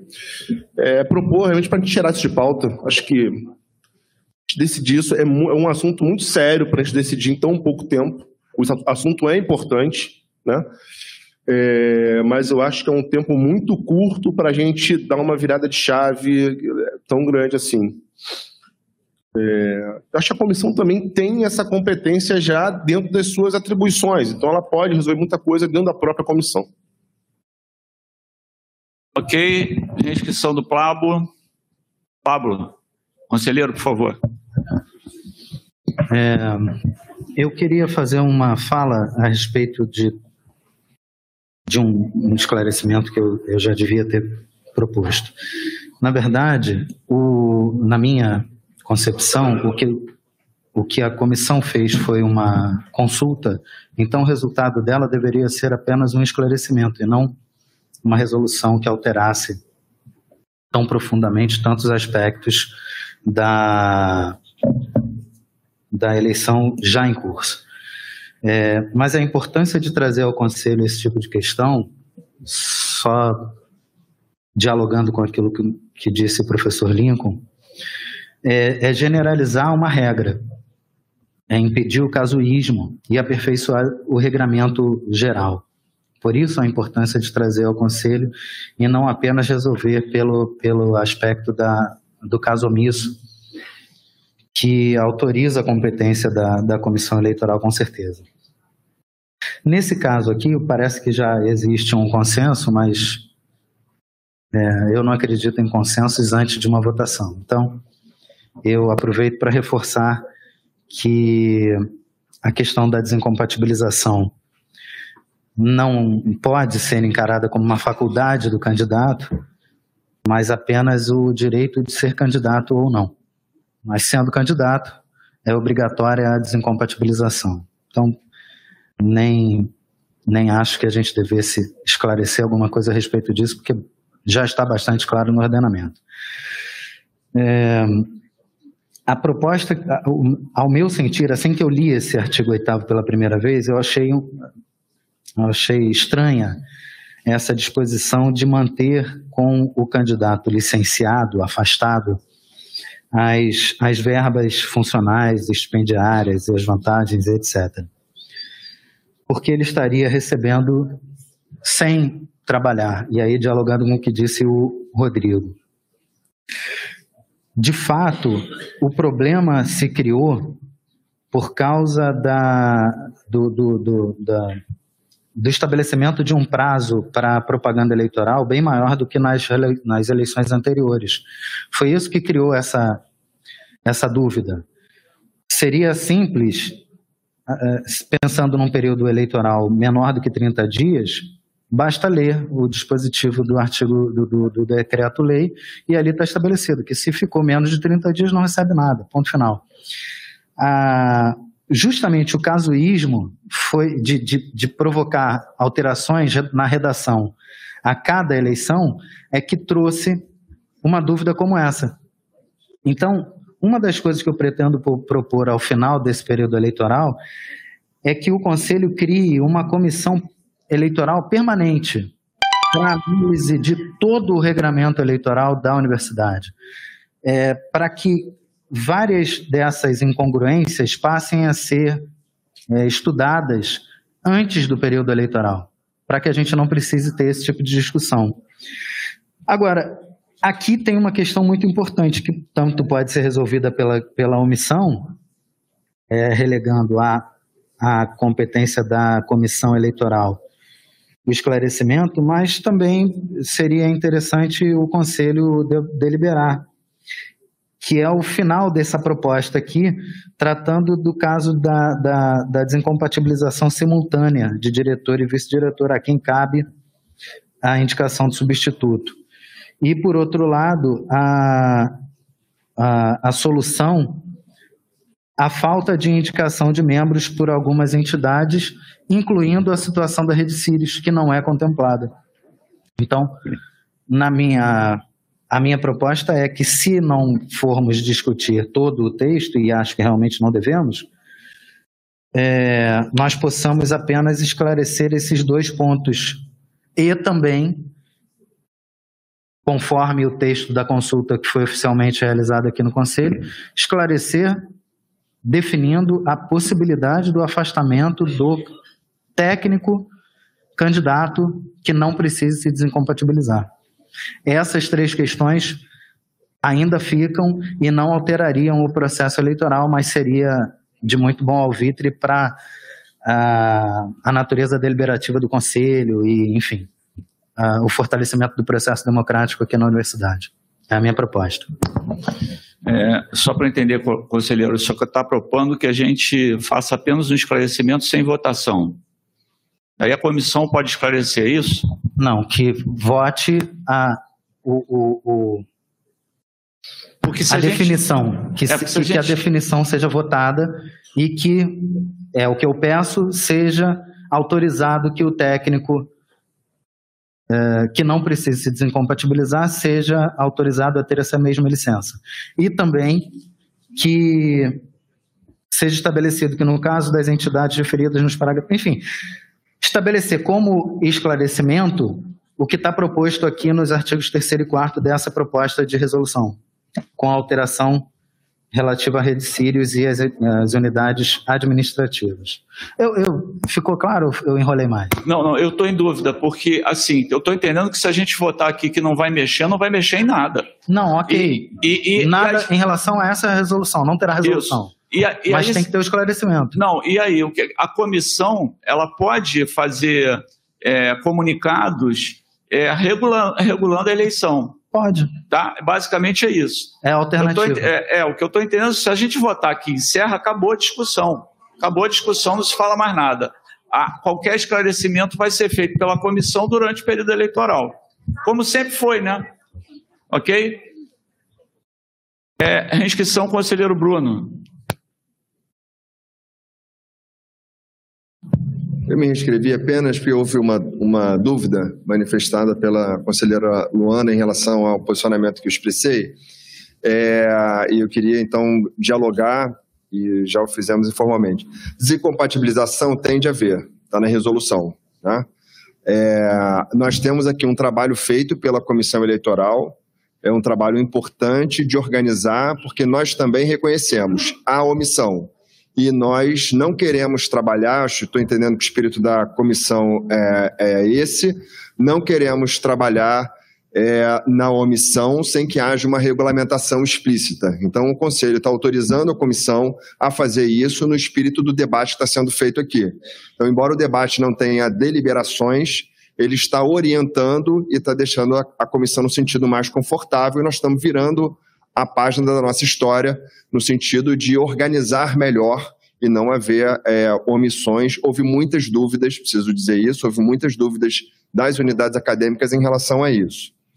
É, eu, eu, sinceramente, não reclamaria do tempo da eleição. Eu acho que esse calendário ele, ele foi pensado dessa forma por uma leitura do momento em que nós vemos na nossa universidade a importância de ter um debate por mais tempo. É, sobre o afastamento, o que, o que me parece é que nós estamos falando dos cargos eleitos. Os cargos eleitos foram eleitos para um período de tempo.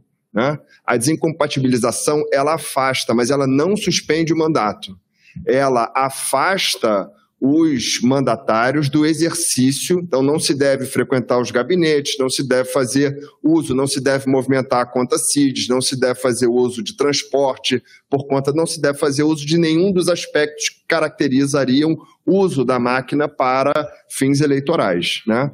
é, há uma série de aspectos de detalhamento que não estão sendo especificados aqui e que vão ser por conta, vão correr por conta do bom senso das candidatas e dos candidatos e poderão, inclusive, ser né, é, debatidos no processo eleitoral.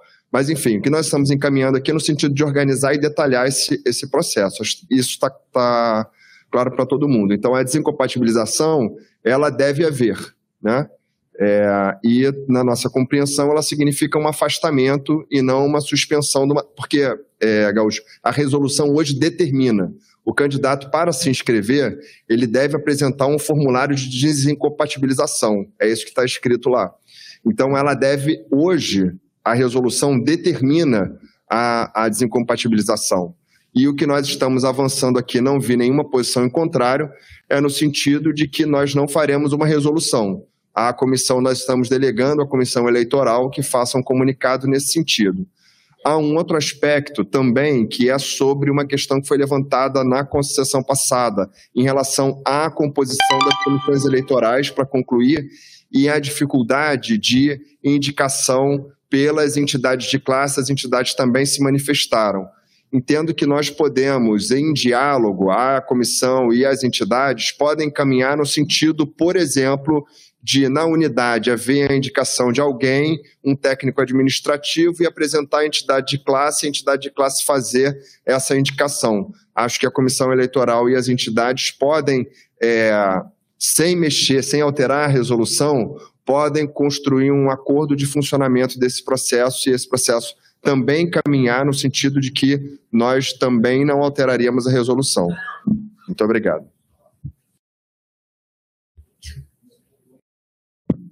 Alô.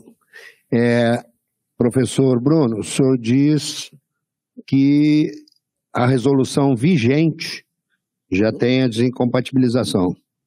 Agora, eu não lembro nunca disso ser exigido no ato da, da inscrição da chapa, não.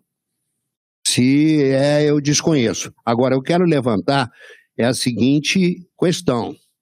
No caso do Hospital Pederneiras, você formar uma equipe para dirigir um hospital daquele porte, uma coisa muito difícil. O doutor Damião não é candidato à reeleição, mas as pessoas que são candidatas lá são da equipe dele.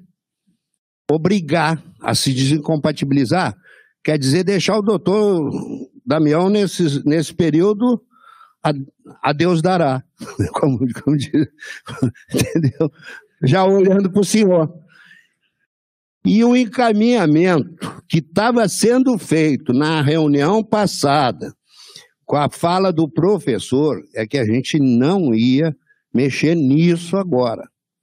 Então, o doutor Damião já estava até comemorando isso, da, porque eu passei para ele isso, ele está preocupadíssimo. Não se monta uma equipe em uma semana, duas, uma equipe para conduzir um hospital daquele. E se os caras forem desincompatibilizados, ele está praticamente sozinho. Ele vai ter que nomear gente, correr para lá, correr para cá. E, e, ali é vida. O tempo de espera ali é zero. Então eu estou muito preocupado com o desfecho da última sessão que eu tive presente, participei ativamente, e do rumo que essa está tomando. Realmente me confundiu. Me confundiu. Tenho as minhas dúvidas disso aí. Obrigado. Bom, é, obrigado, conselheiro. Não havendo mais nenhuma inscrição, nós vamos entrar em regime de votação.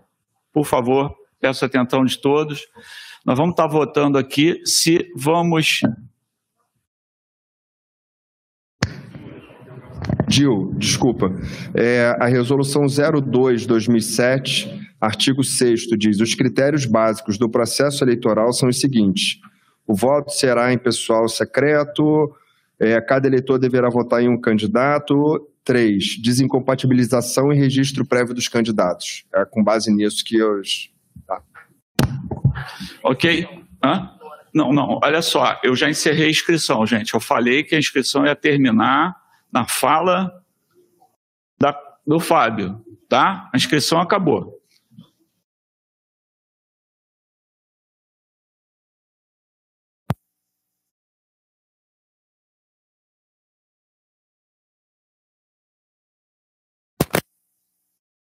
Proposta. Eu já deixei claro. Eu vou repetir pela terceira vez. Vou, é, vou repetir, tá? Vou aprender a ter mais paciência.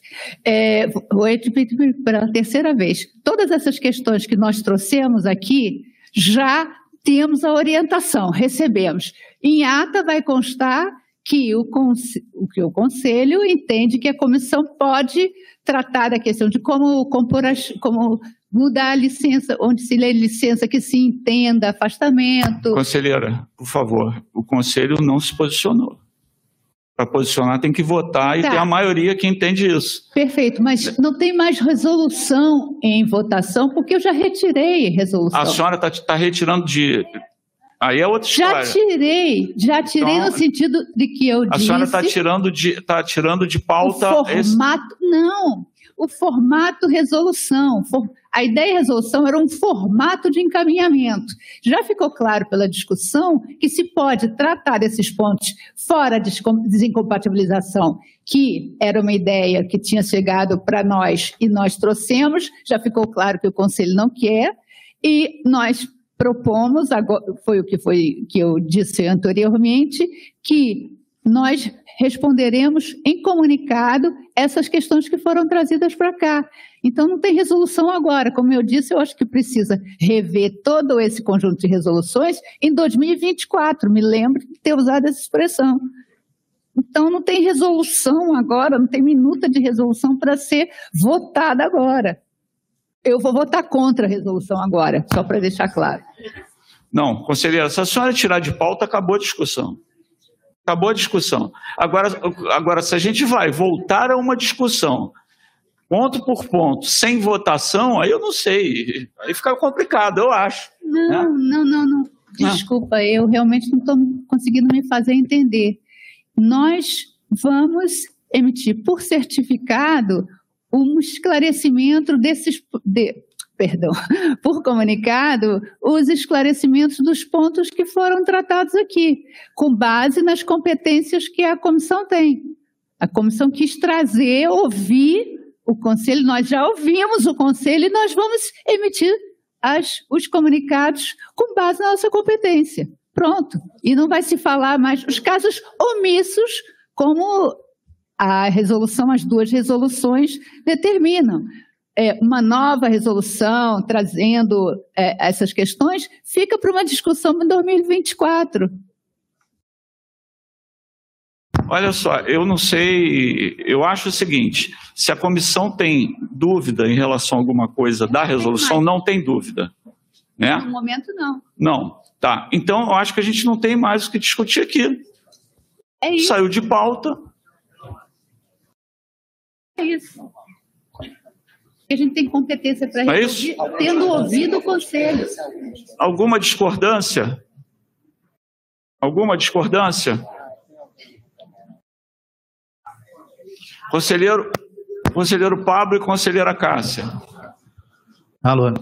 É, na verdade, é só um, um- me parece um esclarecimento. Foi trazido e o que está pautado é uma consulta. Uma consulta. O que, o que essa, essa proposta de resolução é um adendo, é um, é um projeto, é uma ideia. Mas o que está pautado é a consulta. Na minha concepção, o que está sendo retirado pela professora, presidente da comissão eleitoral, é a ideia, a proposta de uma resolução.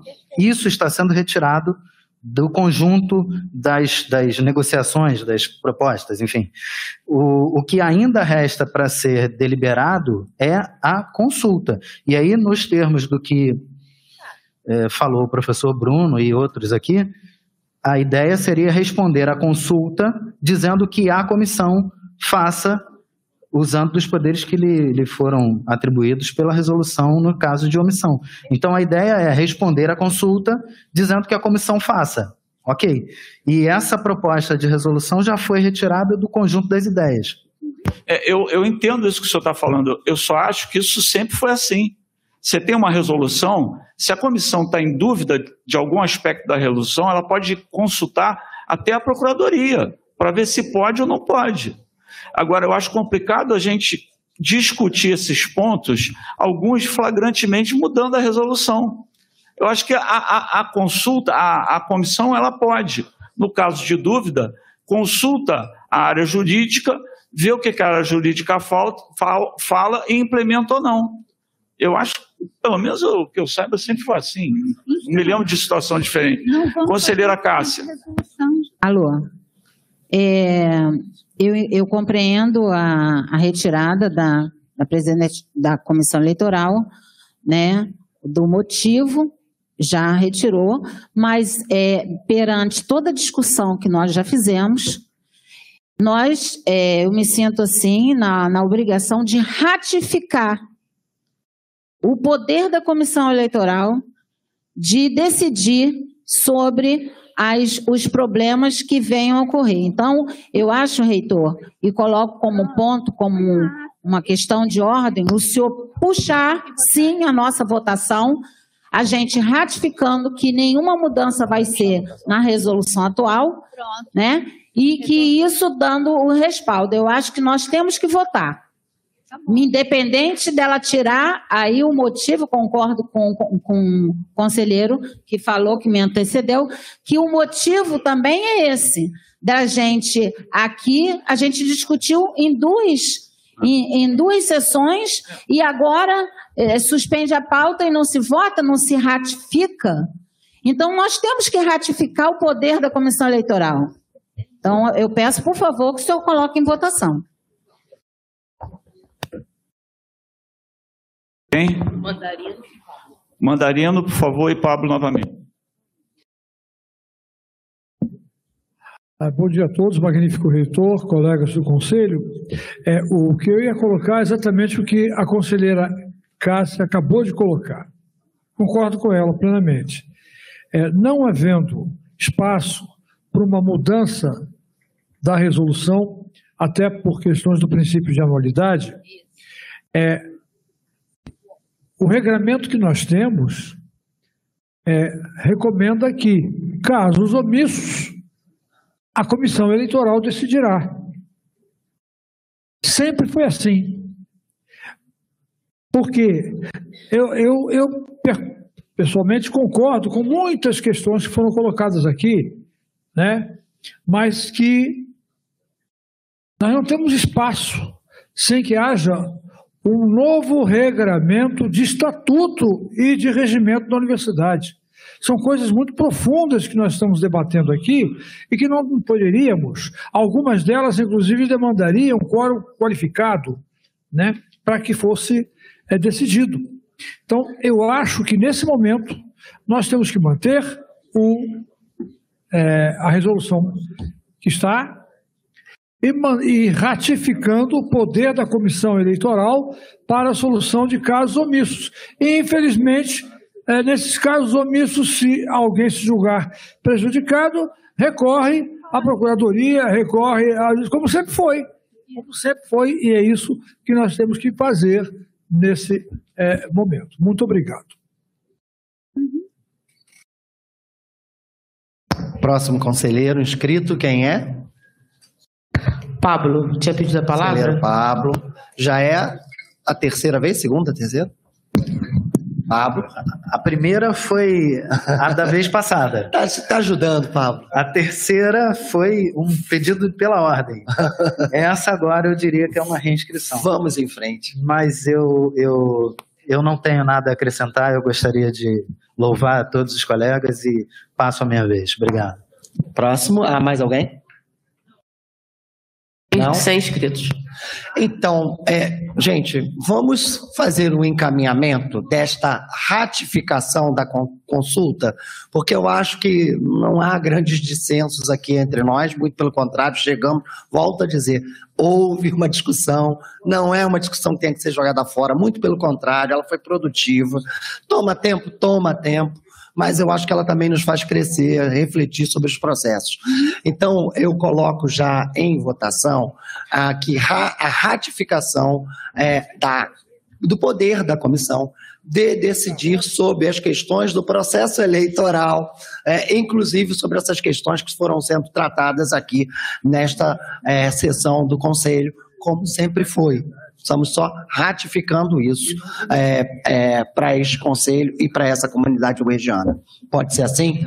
Peço que aquelas pessoas que se manifestem, é, é, se manifestem online ou presencialmente, os favoráveis à ratificação dos poderes da comissão de decisão sobre as questões é, do processo eleitoral, inclusive casos omissos, é, que se manifestem aqui no pleno e no chat favoravelmente, os votos favoráveis. Só os titulares, por favor. Plenário contabilizado.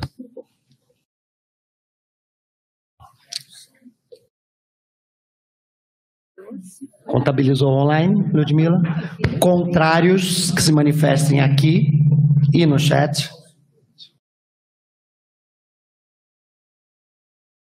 Abstenções. Aprovado por maioria com uma abstenção. Aprovado por maioria com abstenção. Duas abstenções. Duas abstenções. É, bom, eu. Nós temos duas questões que eu queria trazer a esse conselho, se o conselho se sente ou não é, em condições de votar. É, uma é a questão das comissões, porque isso aí pode prejudicar o funcionamento do conselho. Nós precisamos é, ratificar a organização e os nomes das comissões. Eu perguntaria se vocês estariam incomodados, teriam alguma coisa quanto a gente votar isso hoje. Não? Não?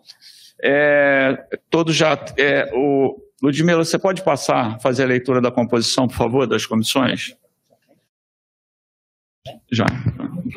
Sobre as comissões, o regimento interno coloca no capítulo 5, artigo 27, as comissões permanentes, as suas composições, está no parágrafo 1. Cada comissão permanente será constituída de conselheiros titulares, sendo dois representantes do centro, docentes por cada centro setorial, dois representantes dos funcionários técnico-administrativos e dois representantes do corpo discente.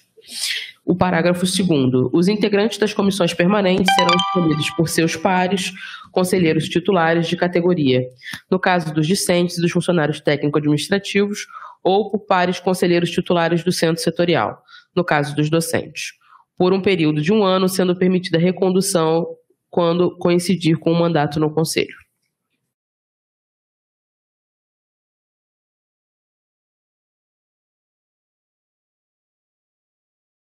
Parágrafo 3 Os representantes dos discentes nas comissões deverão ser necessariamente de centros setoriais distintos.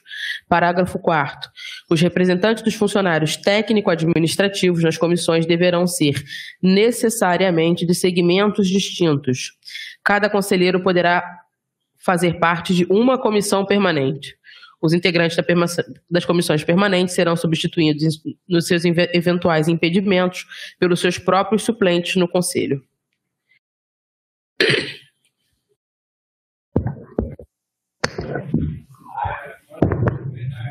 Não temos ainda os, as comissões, certo? Precisaríamos que os. Então, Sim, queria... são, são três comissões não, permanentes. Não. Então, os componentes. Os componentes serão indicados hoje então, no plenário. Vamos lá. Então, por favor, podem fazer a indicação.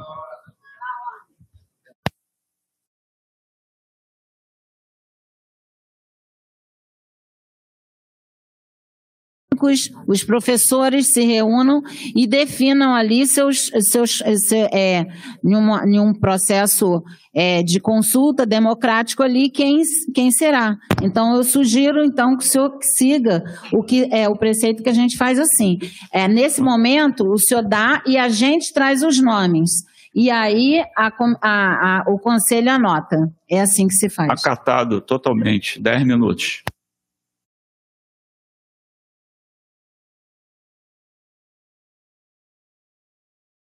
Vou chamar. Senhores, vamos reinicializar, reiniciar a, a sessão?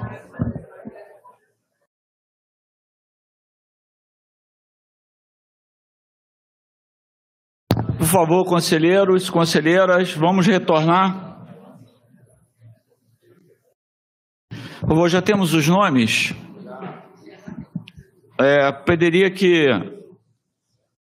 fosse anunciado, por favor, o nome da comissão e o nome dos componentes. Posso falar a composição pelo CH?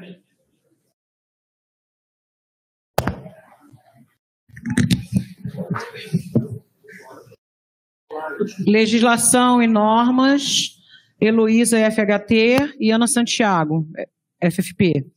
Assuntos acadêmicos, Flávia, do Instituto de Educação Física, e Afonso, da Comunicação Social. E Planejamento e Desenvolvimento, Frederico, da FEBEF e Heloísa, do IARTE. Heloísa, na verdade, é suplente, né, Heloísa? Ah, então é Heloísa mesmo, tá? Anotou? FEBEF.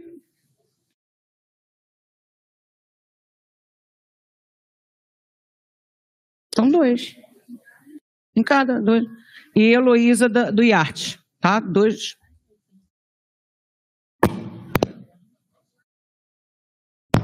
Próximo.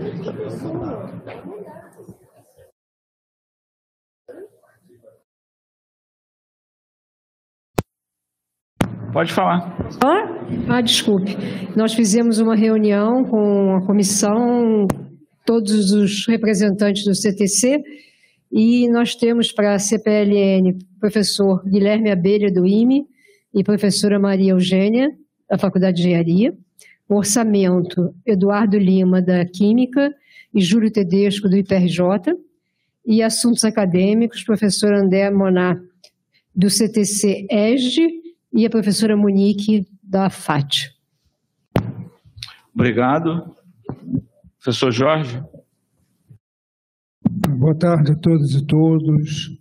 Comissão Permanente de Assuntos Acadêmicos, o colegiado do Centro Biomédico indicou os nomes das professoras Cláudia Leite de Moraes, do IMS, e Bruno Henrique Pimentel Rosado, do IBRAG. Para a Comissão Permanente de Planejamento e Desenvolvimento, Ralph Santos Oliveira, da FCBS, da UERJ Zona Oeste, e Lu- Luciana Silva Rodrigues, da Faculdade de Ciências Médicas. E para a Comissão Permanente de Legislação e Normas, a professora Fabiana Boncremer, do Instituto de Nutrição, e o professor Ricardo de Matos Russo Rafael, da Faculdade de Enfermagem. Né? Professora Dirce.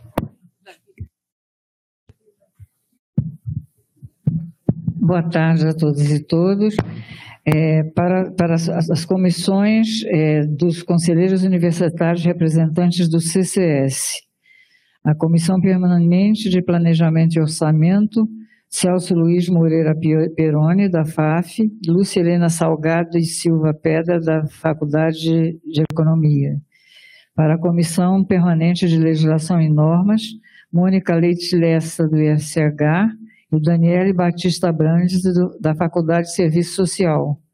Para a Comissão Permanente de Assuntos Acadêmicos, Fernando Henrique Eduardo Guarnieri, do IESP, e Ronaldo de Oliveira Castro, do ICS. Ok. Mais alguma manifestação? Conselheiro? Madalena?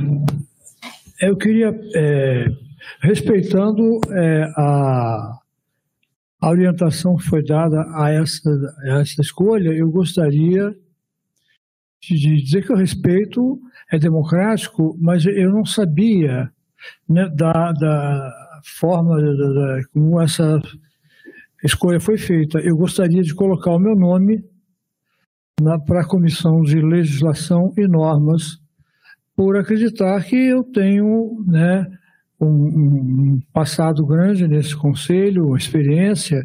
Eu acho que eu poderia ainda contribuir nessa comissão.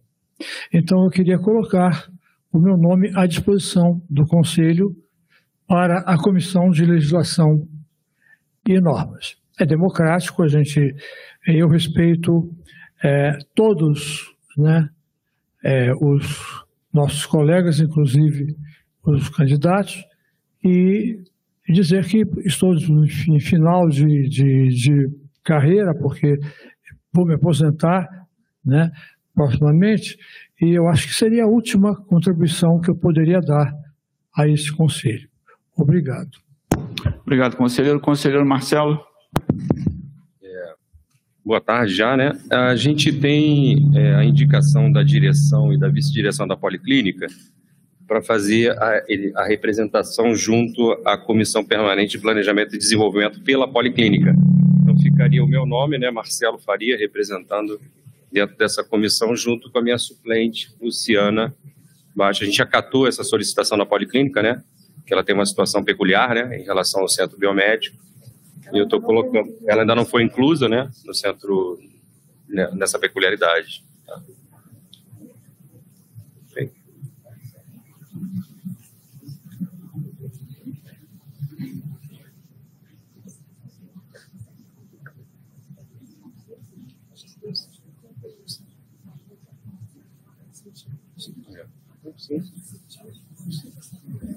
É.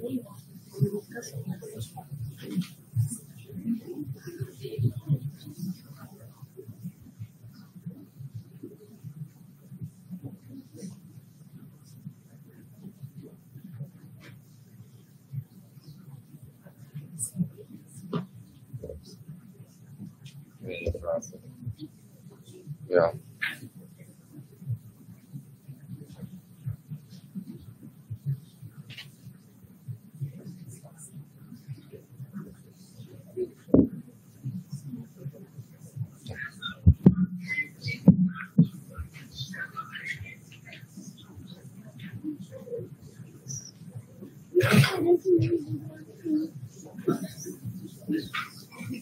Thank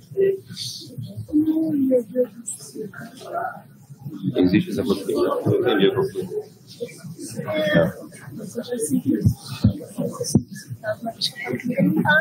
É. Procedido agora ainda não fala no corpo do seu Segundo, de baixo.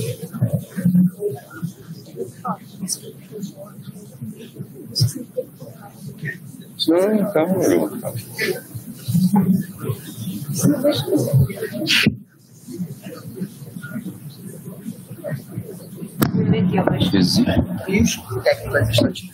É, a representante dos técnicos. Pois não. Tem os nomes aqui. Posso... Faça a leitura. É, pela representação dos técnicos administrativos, eu tenho a honra de relatar que em eleição escolhemos para a Comissão Permanente de Legislação e Normas o César, da FGEL, e o Diego, da PPC. Para a Comissão de Planejamento, escolhemos o Rodrigo, do CH, e o Tiago, da Administração Central. Para os assuntos acadêmicos, escolhemos o André e a Mariana, ambos do IFCH. Ok? Alguém? Alguma manifestação? Mariana, que é a titular do Fred, Pablo?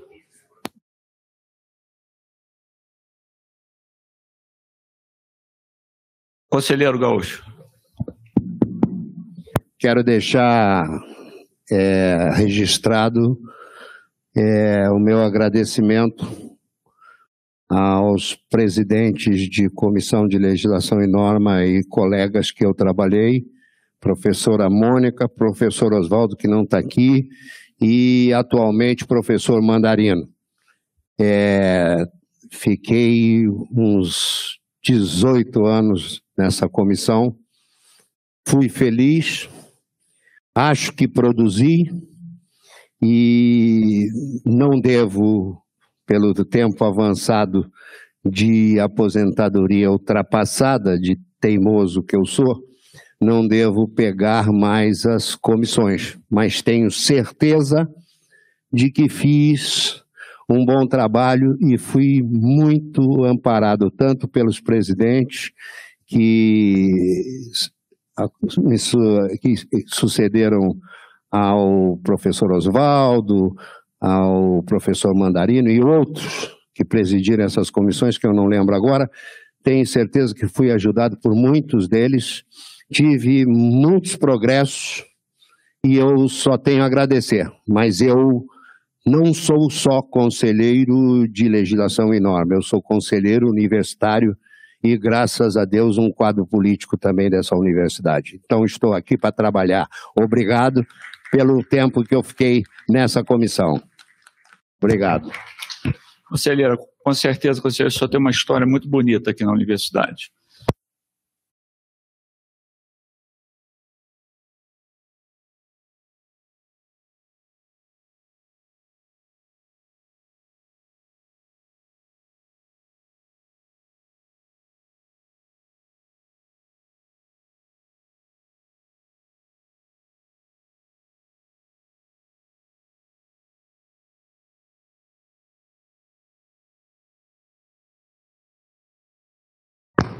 É, a, nós estamos com um problema aqui na CPAAD, Assuntos Acadêmicos, que tem dois conselheiros técnicos administrativos do mesmo segmento, e tem que ser segmentos diferentes. É, conselheiro André e conselheiro, conselheira Mariana. Né? Vocês têm como mudar isso? É, com licença. É, na verdade, isso já havia né, ocorrido antes, tinha sido o André e o Kleber, ambos de, de, unidades acadêmicas, e na nossa votação foram os dois únicos que se candidataram. Então, na verdade, é, a gente entende que não tem problema, porque os dois só tiveram dois candidatos, os dois foram conduzidos. Mas como está no nosso regimento? A importância disso é demonstrar que já aconteceu, aliás, vinha acontecendo Não, na eu, última eu entendo, conselheiro, é que, é que se isso muda o regimento, a gente tem pessoas aqui querendo entrar em comissão que também feriria o regimento. Então, se a gente aceita uma mudança de Mas regimento houve para onde? concorrência, porque no nosso caso Ah, não, tá houve acontecendo, concorrência. Está acontecendo aqui, o professor Mandarino e o professor da, da, da Policlínica. Está aqui, é, parágrafo 4 Representantes dos técnicos, funcionários técnicos administrativos nas comissões deverão ser necessariamente de segme- segmentos distintos.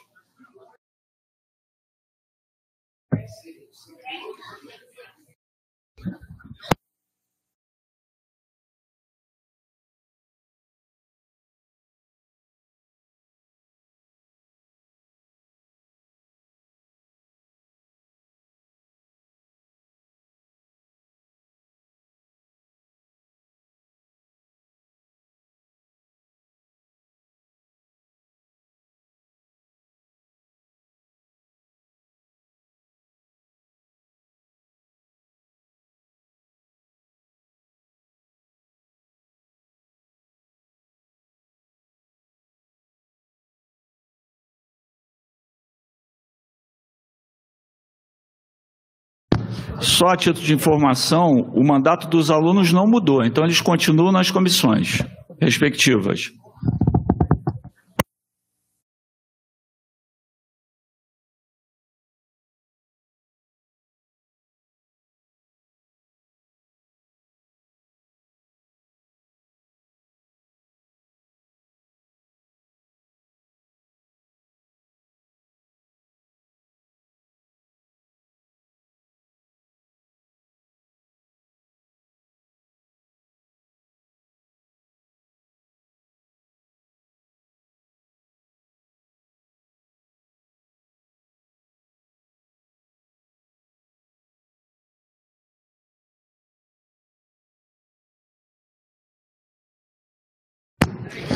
Resolveram? Tem o nome, por favor? Cássia e André. Anotou, Ludmila? Bom, a gente tem, tem duas solicitações aqui do conselheiro Marcelo e do conselheiro Mandarino.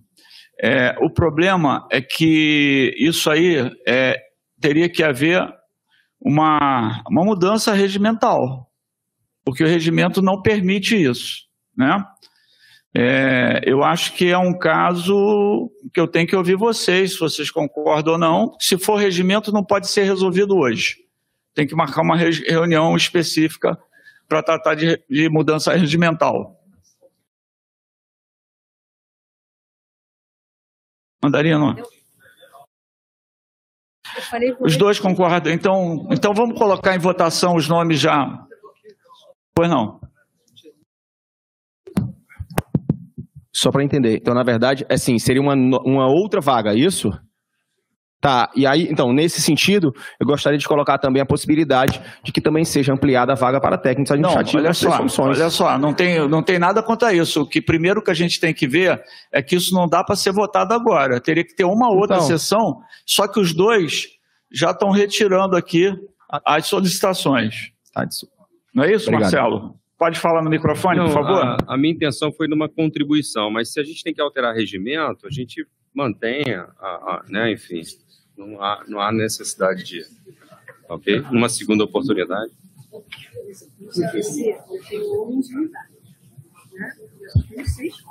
É, eu, eu, de minha parte, eu fico muito contente que as pessoas queiram participar das, das comissões. Eu acho muito bom isso. Ruim é quando você não tem conselheiro querendo participar de comissão, né? É, que tenha bastante. é, e eu acho que futuramente pode-se até se pensar numa outra discussão, aumentar o número de pessoas participando de comissão. Acho que isso é muito bom. Não vejo mal nenhum nisso.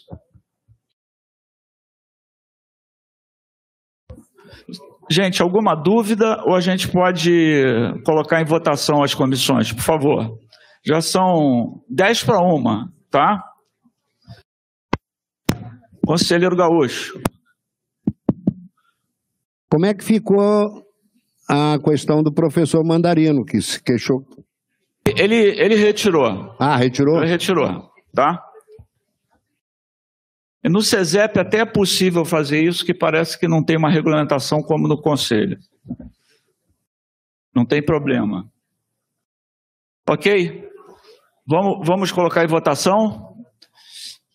É, em votação, os que votam, a, só os titulares, por favor. Os que votam a favor da.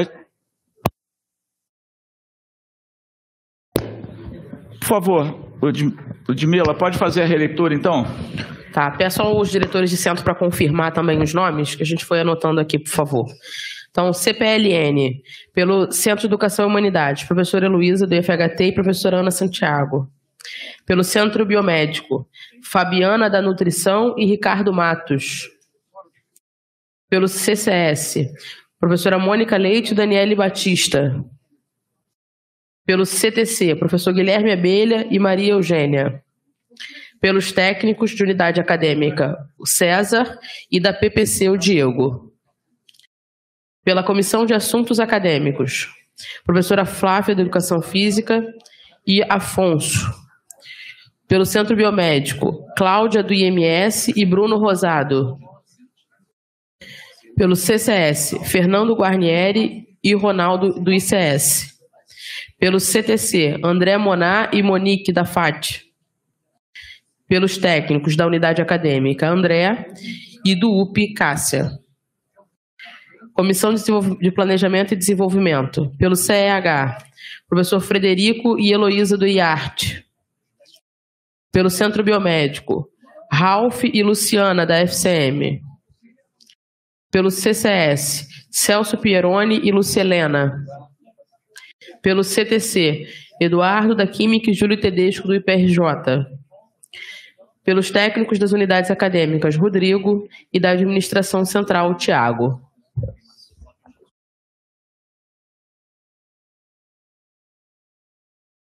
Ok? Então, por favor, em regime de votação, os que votam a favor da aprovação dessas comissões, por favor.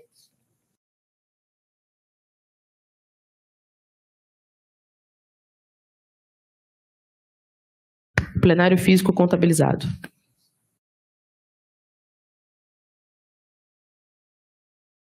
Ok. Abstenções? Alguém vota contra? Aprovado por maioria com duas abstenções. Ok. É, tem uma solicitação do diretor do Centro Biomédico? Por favor, professor Jorge. Obrigado, é, professor Mário. Eu gostaria de solicitar a retirada do organograma que criou a comissão, a- a- o núcleo de envelhecimento humano e que é, é, essa, esse organograma, organograma fique, então, afeito à sua regu- regulamentação por uma EDA, para que não haja, sem prejuízo do que foi aprovado aqui no- textualmente sobre o, o núcleo do envelhecimento humano, que vem substituir a UNAT. Né? O senhor podia explicar por que disso, por favor? Porque o organograma é, é, ficou defasado em função da é, é, modificação que nós apresentamos aqui de substituir é, o, o núcleo de envelhecimento humano como unidade acadêmica para unidade administrativa. Então, é, para atualizar essa questão né, de unidade administrativa ao invés de unidade acadêmica, é que eu faço essa solicitação de que esse organograma seja retirado e seja substituído por um outro que vai ser apresentado e seja instituído por AEDA. É, O- isso, isso é importante, Sim. porque senão o processo fica todo paralisado aí. Isso, perfeito. Para que não haja paralisação. E o conselheiro Fred, que fez essa solicitação, está de acordo já com, essa, com esse pedido. Ok. E o professor Ivan também, que fez o relato aqui. Conselheiro Fred, poderia falar também, por favor? É, boa tarde já, né, a todas e todos. É, já tinha conversado com, com o professor Jorge, inclusive com o professor Lincoln, inclusive também com a secretária dos conselhos, e tem, não tem acordo da gente alterar essa questão do organograma, porque tem uma questão de que dentro da resolução fica muito engessado, porque qualquer mudança teria que ser feita por resolução, então a gente aproveita para deixar que que dentro desse artigo que está lá o organograma mudar, que seria é, colocado por AEDA posterior, é, feita pelo reitor. É isso. Então o dispositivo só mudava isso. O organograma ali, o artigo colocar que, que o organograma da, do, do coisa seria posto posteriormente é, em AEDA pelo, pelo reitor da universidade. Conselheira Cássia? É, posso falar aqui em outros assuntos agora? Tem que ser botado em votação. Ele está solicitando uma votação para modificar um, um é um ajuste, mas a gente não pode ajustar sem o consentimento do. Porque senão esse processo vai ficar parado até que ele volte a, Ah, então a, tá, a me pauta. desculpe, então retiro. Então, ninguém contra. Então, em votação, quem vota a favor da retirada do organograma, por favor, se manifeste. Só os titulares.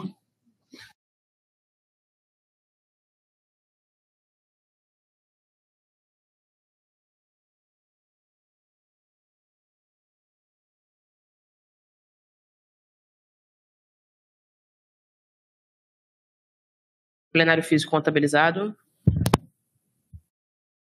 Quem vota contra?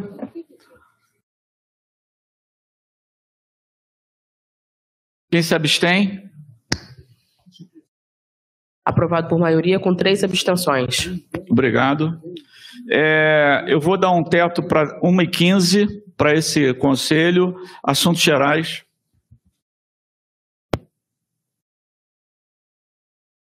Primeira inscrita, Cássia. O re- o restante mantém, por favor, a mão.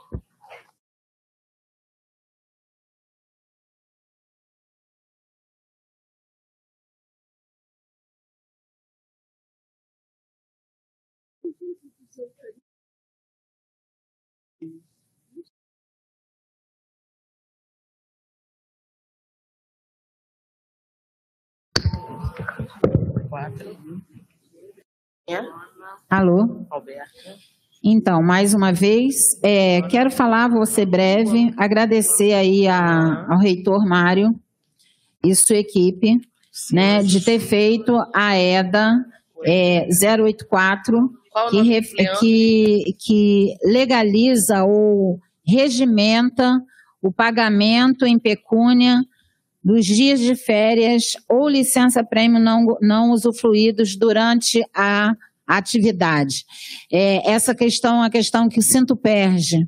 É, eu falo aqui como conselheira, também como coordenação do Sinto Perge, a gente já vinha batendo porque é, o, o servidor se aposentava e deixava a licença prêmio é, para trás tinha que entrar na justiça. Desde 2022, o governo do estado né, legalizou através de um decreto e faltar e, e, as unidades, todos os órgãos públicos vinculados ao Estado teria que regimentar isso. E é, agradeço aí a, a execução do ato executivo, normatizando né, como fazer isso após a aposentadoria.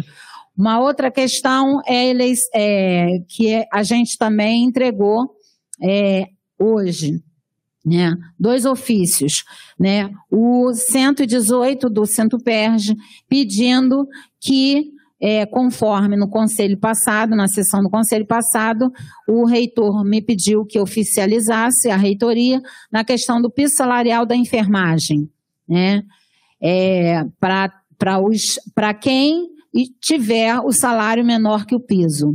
Tá? Salvo também que nessa, isso deve ser feito através também, né, sugiro, não sei, né, vai ver com a Procuradoria, através também de uma EDA, para poder normatizar o que é lei na, no exercício da enfermagem. Porém, é, tem que ter uma ressalva que é, alguns é, profissionais como por exemplo o enfermeiro ele tem é, um piso um salário aqui maior que o piso. É, esclarecendo que o piso da enfermagem foi, foi feito para 44 horas semanais. E a nossa carga horária aqui é de 30 horas. Então ele tem que ser recalculado no valor. Então é, como não se pode abaixar né o técnico é menor e o enfermeiro é um pouco maior que não pode ter também redução de salário dos vencimentos dos atuais enfermeiros contratados, bolsas e qualquer que seja, né? Eu, eu agradeço essa, essa é, prontidão da reitoria de fazer essa EDA. Um outro ofício que eu entreguei hoje, 119, foi sobre é, o, a institucionalização da carga horária da segurança da, dos servidores da segurança. A segurança já pratica carga horária de 24 por 72 há 15 anos na instituição. Porém, ela não é instituída. É, o que tem a última legislação, só um instantinho. Só, Conselheira. É, a última legislação é de 95, é, dentro da UERJ, e a gente precisa normatizar. Também está pedido lá para é, o, o reitor providenciar junto à sua procuradoria. E um agradecimento ao SGP, tá? Que é, nos deu a notícia que conseguiram resolver a questão dos AUs na, retroativos do abono permanência, tá? Então, vem no pagamento de agosto, que vai receber em setembro, tá? E isso a gente aí agradece ao empenho da equipe do SGP. Sem mais. Obrigada.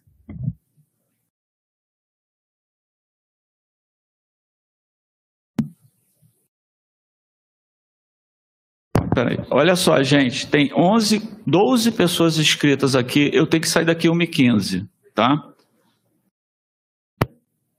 Conselheiro Leandro.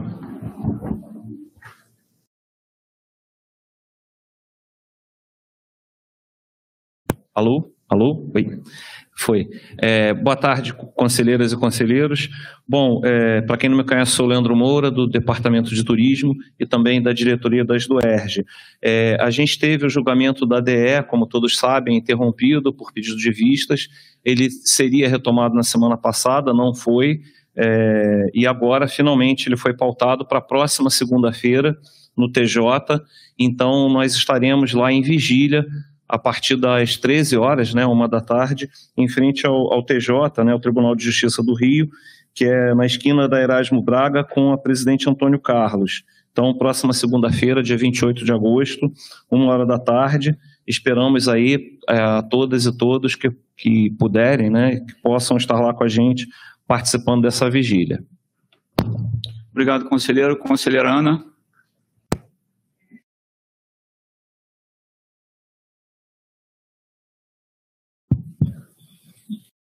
São três questões rápidas. É, em primeiro lugar, é, a, o, a Faculdade de Formação de Professores fará 50 anos no, 17, no dia 17 de setembro. É, a gente está contando aí que o dia 17 é o dia que começou, nós começamos a ter aulas, né?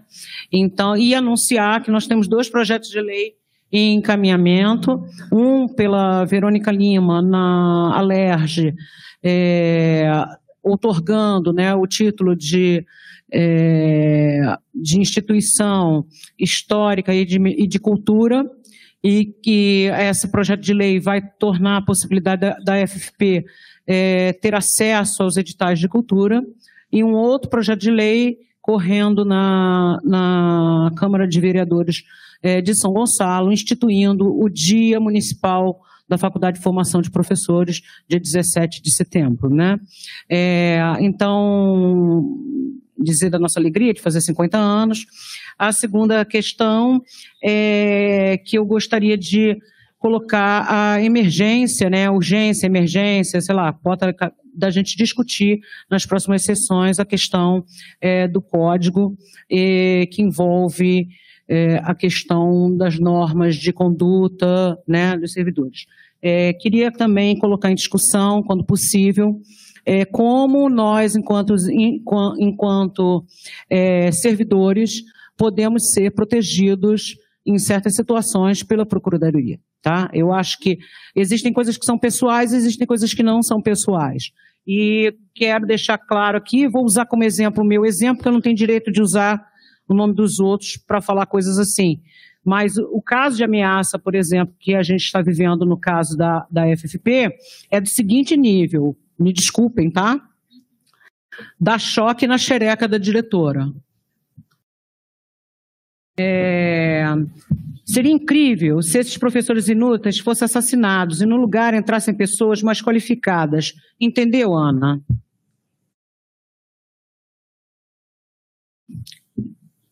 Já de, de manhã dá vontade de pendurar a diretora pelada em ganchos e tacar glacê na fuça dela, gritando: come essa porra, sua puta.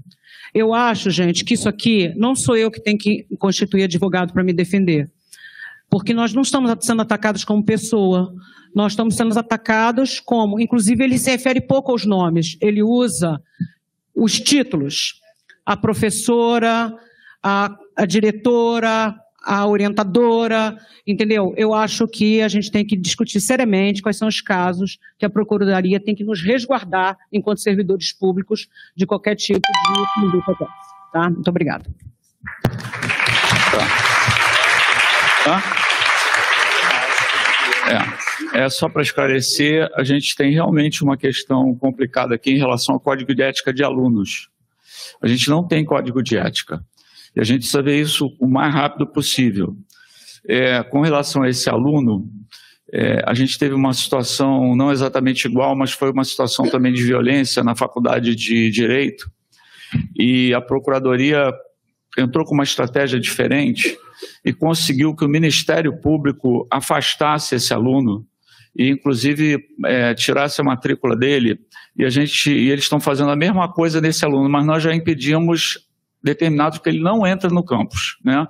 E naturalmente que a procuradoria vai dar todo o suporte para a direção, não, não tem a menor dúvida. Mesmo porque quando foi é, criada, recriada a procuradoria aqui por esse conselho, tem um item lá que diz que a Procuradoria tem que defender os dirigentes, é, exceto quando eles se lucroputeiam de alguma maneira. Tá? Então, isso está assegurado.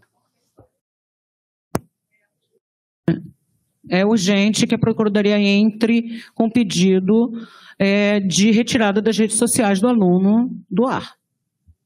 Tá? A gente tem como identificar essas redes sociais e deixar mais e gostaria de deixar claro aqui a minha posição não é de um código de aluno, a minha posição é de um código é, de ética e conduta da comunidade, para a comunidade, né? para servidores técnico-administrativos, docentes e alunos. É, se eu não me engano, inclusive a, a comissão entendeu isso, que vai mandar o código inteiro também, e acho ótimo, muito bom. É, conselheira Luana. É, só para deixar registrado que a gente, eu não quis trazer essa questão no debate da quando a gente estava falando da questão da, da resolução da desincompatibilização, mas eu até conversei com a professora que está presidindo, presidindo a comissão eleitoral, que é importante a gente ver a possibilidade da, de aplicar o que o, T, o que o TRE já faz, de dar os dias de folga para quem participa das atividades das eleições. É, em especial as pessoas que vão ficar nas mesas, porque isso vai facilitar até estimular que as pessoas participem, no sentido de que ela não, ela, ela tem, obviamente, já o estímulo da questão da democracia, mas é sempre, é, se, a, se as eleições gerais já adotam isso, qual seria o problema da gente, enquanto universidade, adotar? Então, fica o indicativo, não sei qual seria o meio, é, não sei se é possível já aplicar nessa, se for, se for possível aplicar nessa, seria interessante, muito importante, porque isso ficou apontado pela comissão eleitoral passada. E aí eu não sei se isso realmente precisa de uma resolução ou se é uma questão que pode ser resolvida é, administrativamente ou pela comissão. Fica o indicativo. Obrigada. É, eu acho que a, a, presidente da comissão podia fazer um, uma, um comunicado para a reitoria solicitando isso, que a gente avalie a possibilidade de conceder. Eu acho plenamente justo.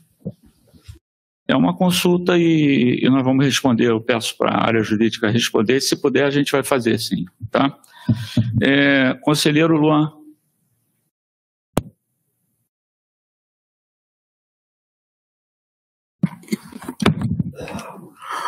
Boa tarde, boa tarde, boa tarde a todos e todas.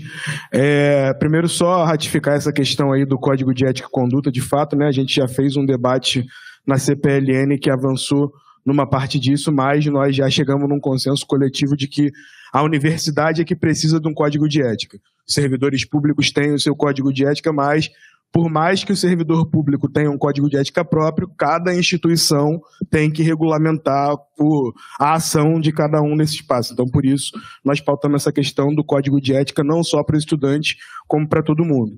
E um outro ponto importante que eu queria trazer aqui nos assuntos gerais, que eu acho que aí é uma questão que a universidade vai precisar enfrentar no próximo período, que acho que desde já, a gente entrou no processo da pandemia com um debate bem coletivo e feito aí nas unidades sobre o funcionamento de como se daria naquele momento.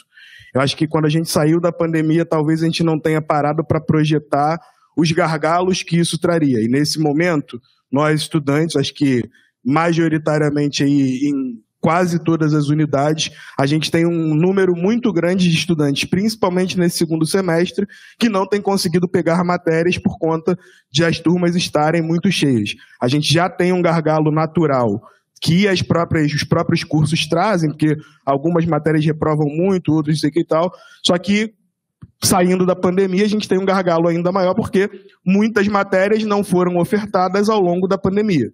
Então, agora, o que está acontecendo é tem um número muito grande de estudantes para pegar algumas matérias e acarreta que fica um número muito grande de pessoas sem conseguir pegar essas disciplinas. O que, para nós, enquanto universidade, vai acarretar de ter um aumento no tempo de formação de todo mundo. O DEP já estava se debruçando sobre isso, a gente fez algumas reuniões aí para poder organizar um planejamento, enfim, e bater isso com os estudantes, que começou pelo CH, mas acho que, independente do DEP e da administração central, acho que todo mundo vai precisar se envolver num esforço coletivo para que a gente consiga lidar com esse gargalo que ficou no pós-pandemia, era uma consequência do processo de como a gente entrou e saiu desse processo pandêmico. É, foi muito importante que conseguíssemos ter aula, mas agora nós precisamos também conseguir recompor isso, porque senão, objetivamente, a gente vai criar todo semestre um número de uma, duas turmas de estudantes que ficam sem conseguir pegar as suas disciplinas. É isso. É, obrigado, conselheiro. Boa fala. Eu acho que a PR1 e a COPAD podem se debruçar para ver qual é a melhor solução para isso. Né? É, conselheiro Silas.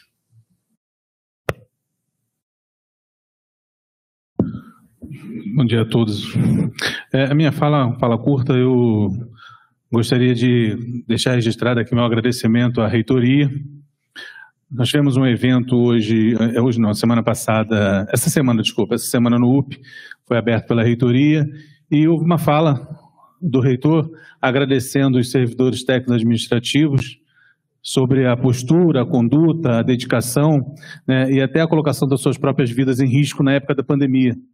Esse vídeo foi divulgado para os servidores e, como eu falei aqui na última sessão, eu represento e defendo os técnicos administrativos daquela unidade e eu quero deixar aqui o meu agradecimento à reitoria pelo reconhecimento que foi feito lá na, no Congresso de Oncologia que foi aberto essa semana. Obrigado. Conselheira Cláudia.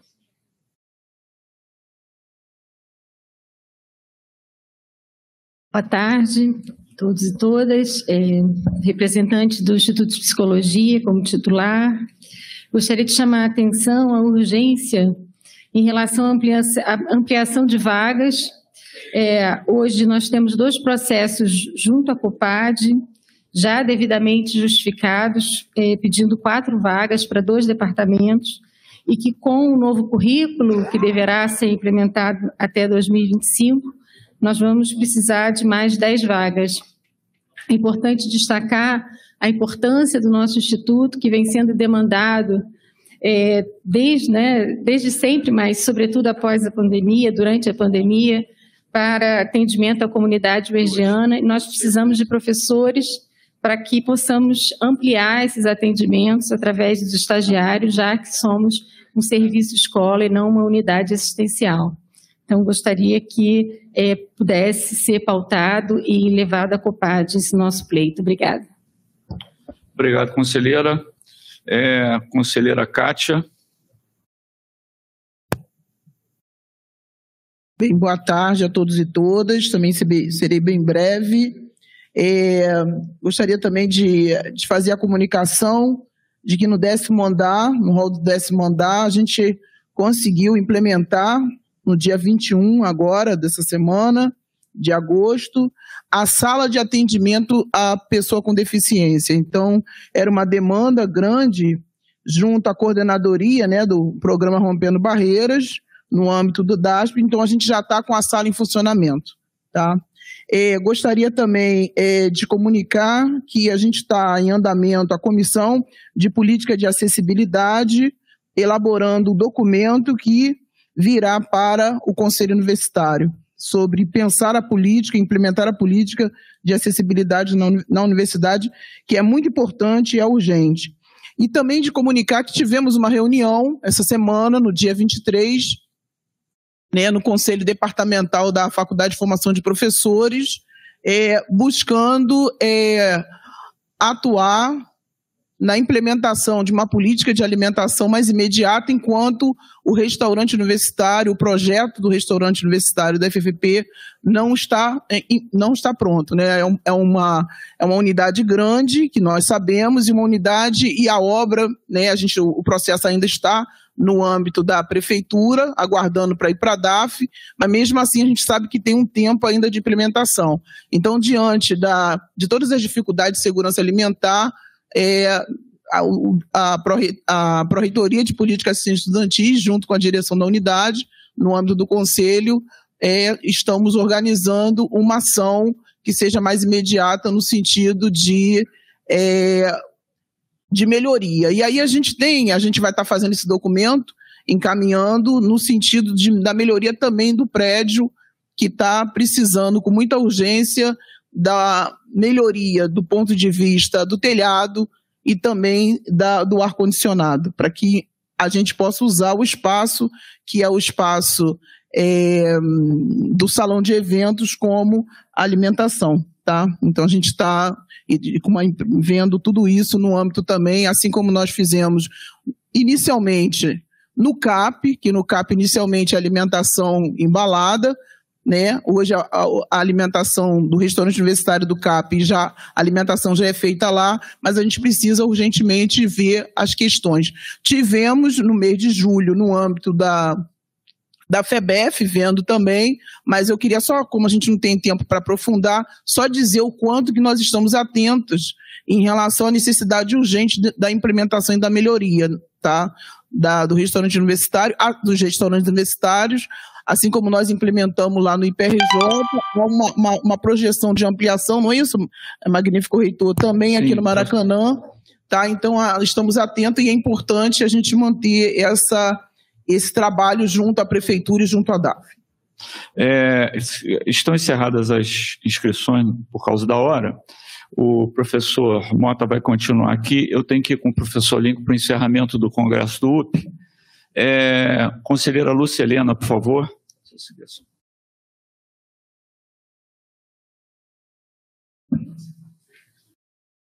Microfone, pronto.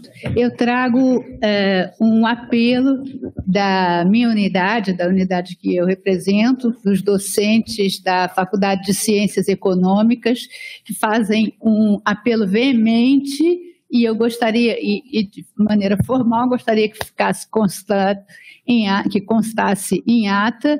É, nós temos um curso noturno, é, a UERJ ela é também pioneira no curso noturno em economia, é a única universidade pública que oferece isso.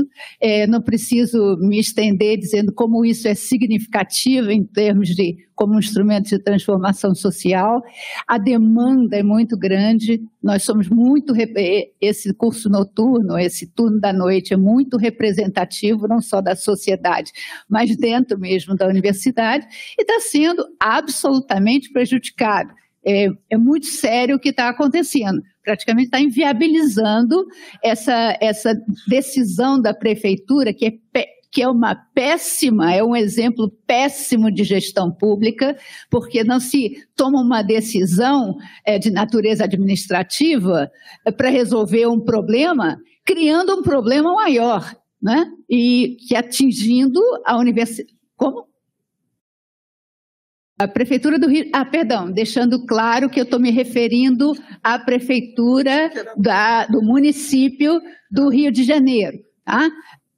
Desculpa, para que não haja confusão. É, obrigada pelo reparo. E Entendo também que a, o governo do Estado também tem responsabilidade, porque, por ser responsável pela segurança pública, e o nosso apelo é um apelo que eu trago para os meus colegas, é um apelo veemente que queria que e é formal, é que a reitoria tenha, de fato, exerça né, a pressão, pressão é, com, da, da, forma que representa, né, pressão política sobre, tanto sobre a prefeitura, as secretarias é, as competentes e, eventualmente, também, eu imagino, sobre o governo do Estado, para que outra solução seja dada. Não é possível é, que se feche. Eu não preciso dizer como ficou a cidade ontem. O caos que se instalou desde a Zona Sul até, enfim. É, ninguém andou ontem na cidade por mais de um motivo, mas também pelo fato de uma vez por semana, se não às vezes duas vezes por semana, é, é a área ser toda interditada. Isso não é uma solução. Isso é a criação de um problema muito maior. Tem um problema de segurança? Eu tenho umas três soluções para esse problema de segurança. Acredito que todo mundo que trabalha com políticas públicas tem ideias de como resolver o problema de violência no Maracanã. Mas não pode ser, é, a solução não pode ser uma que continue a prejudicar os nossos alunos, a própria universidade, dessa maneira tão, tão significativa. É isso. Obrigada. Conselheira Heloísa.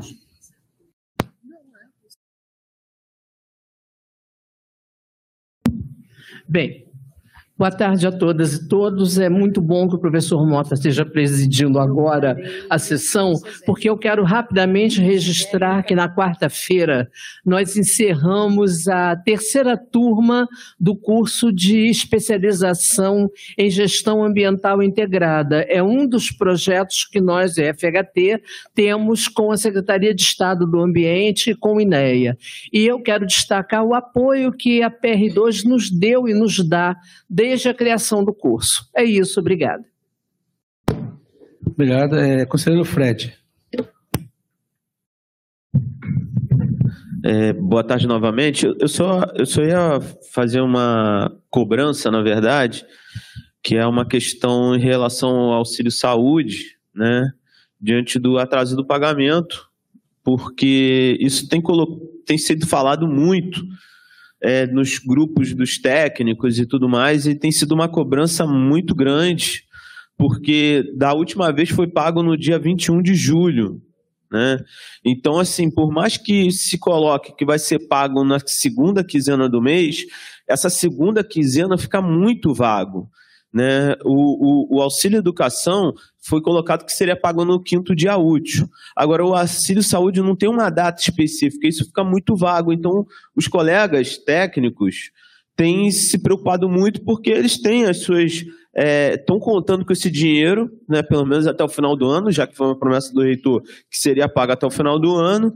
Então, acho que é importante a gente é, especificar datas de pagamento para que não ocorra é, esse problema junto com a nossa categoria, né, de ficar esperando algo que, segundo o reitor, seria pago todo mês.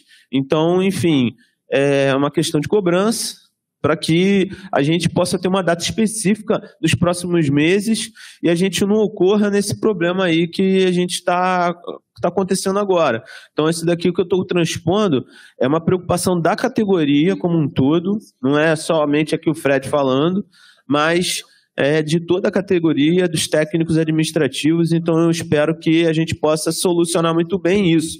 E a outra questão é que sobre o auxílio educação, é, o comunicado que não foi exposto é que seriam pagos somente 600 pessoas sendo que tiveram mais de 600 pessoas inscritas, servidores, tanto técnico como docente, inscritos no, no é, solicitando auxílio educação.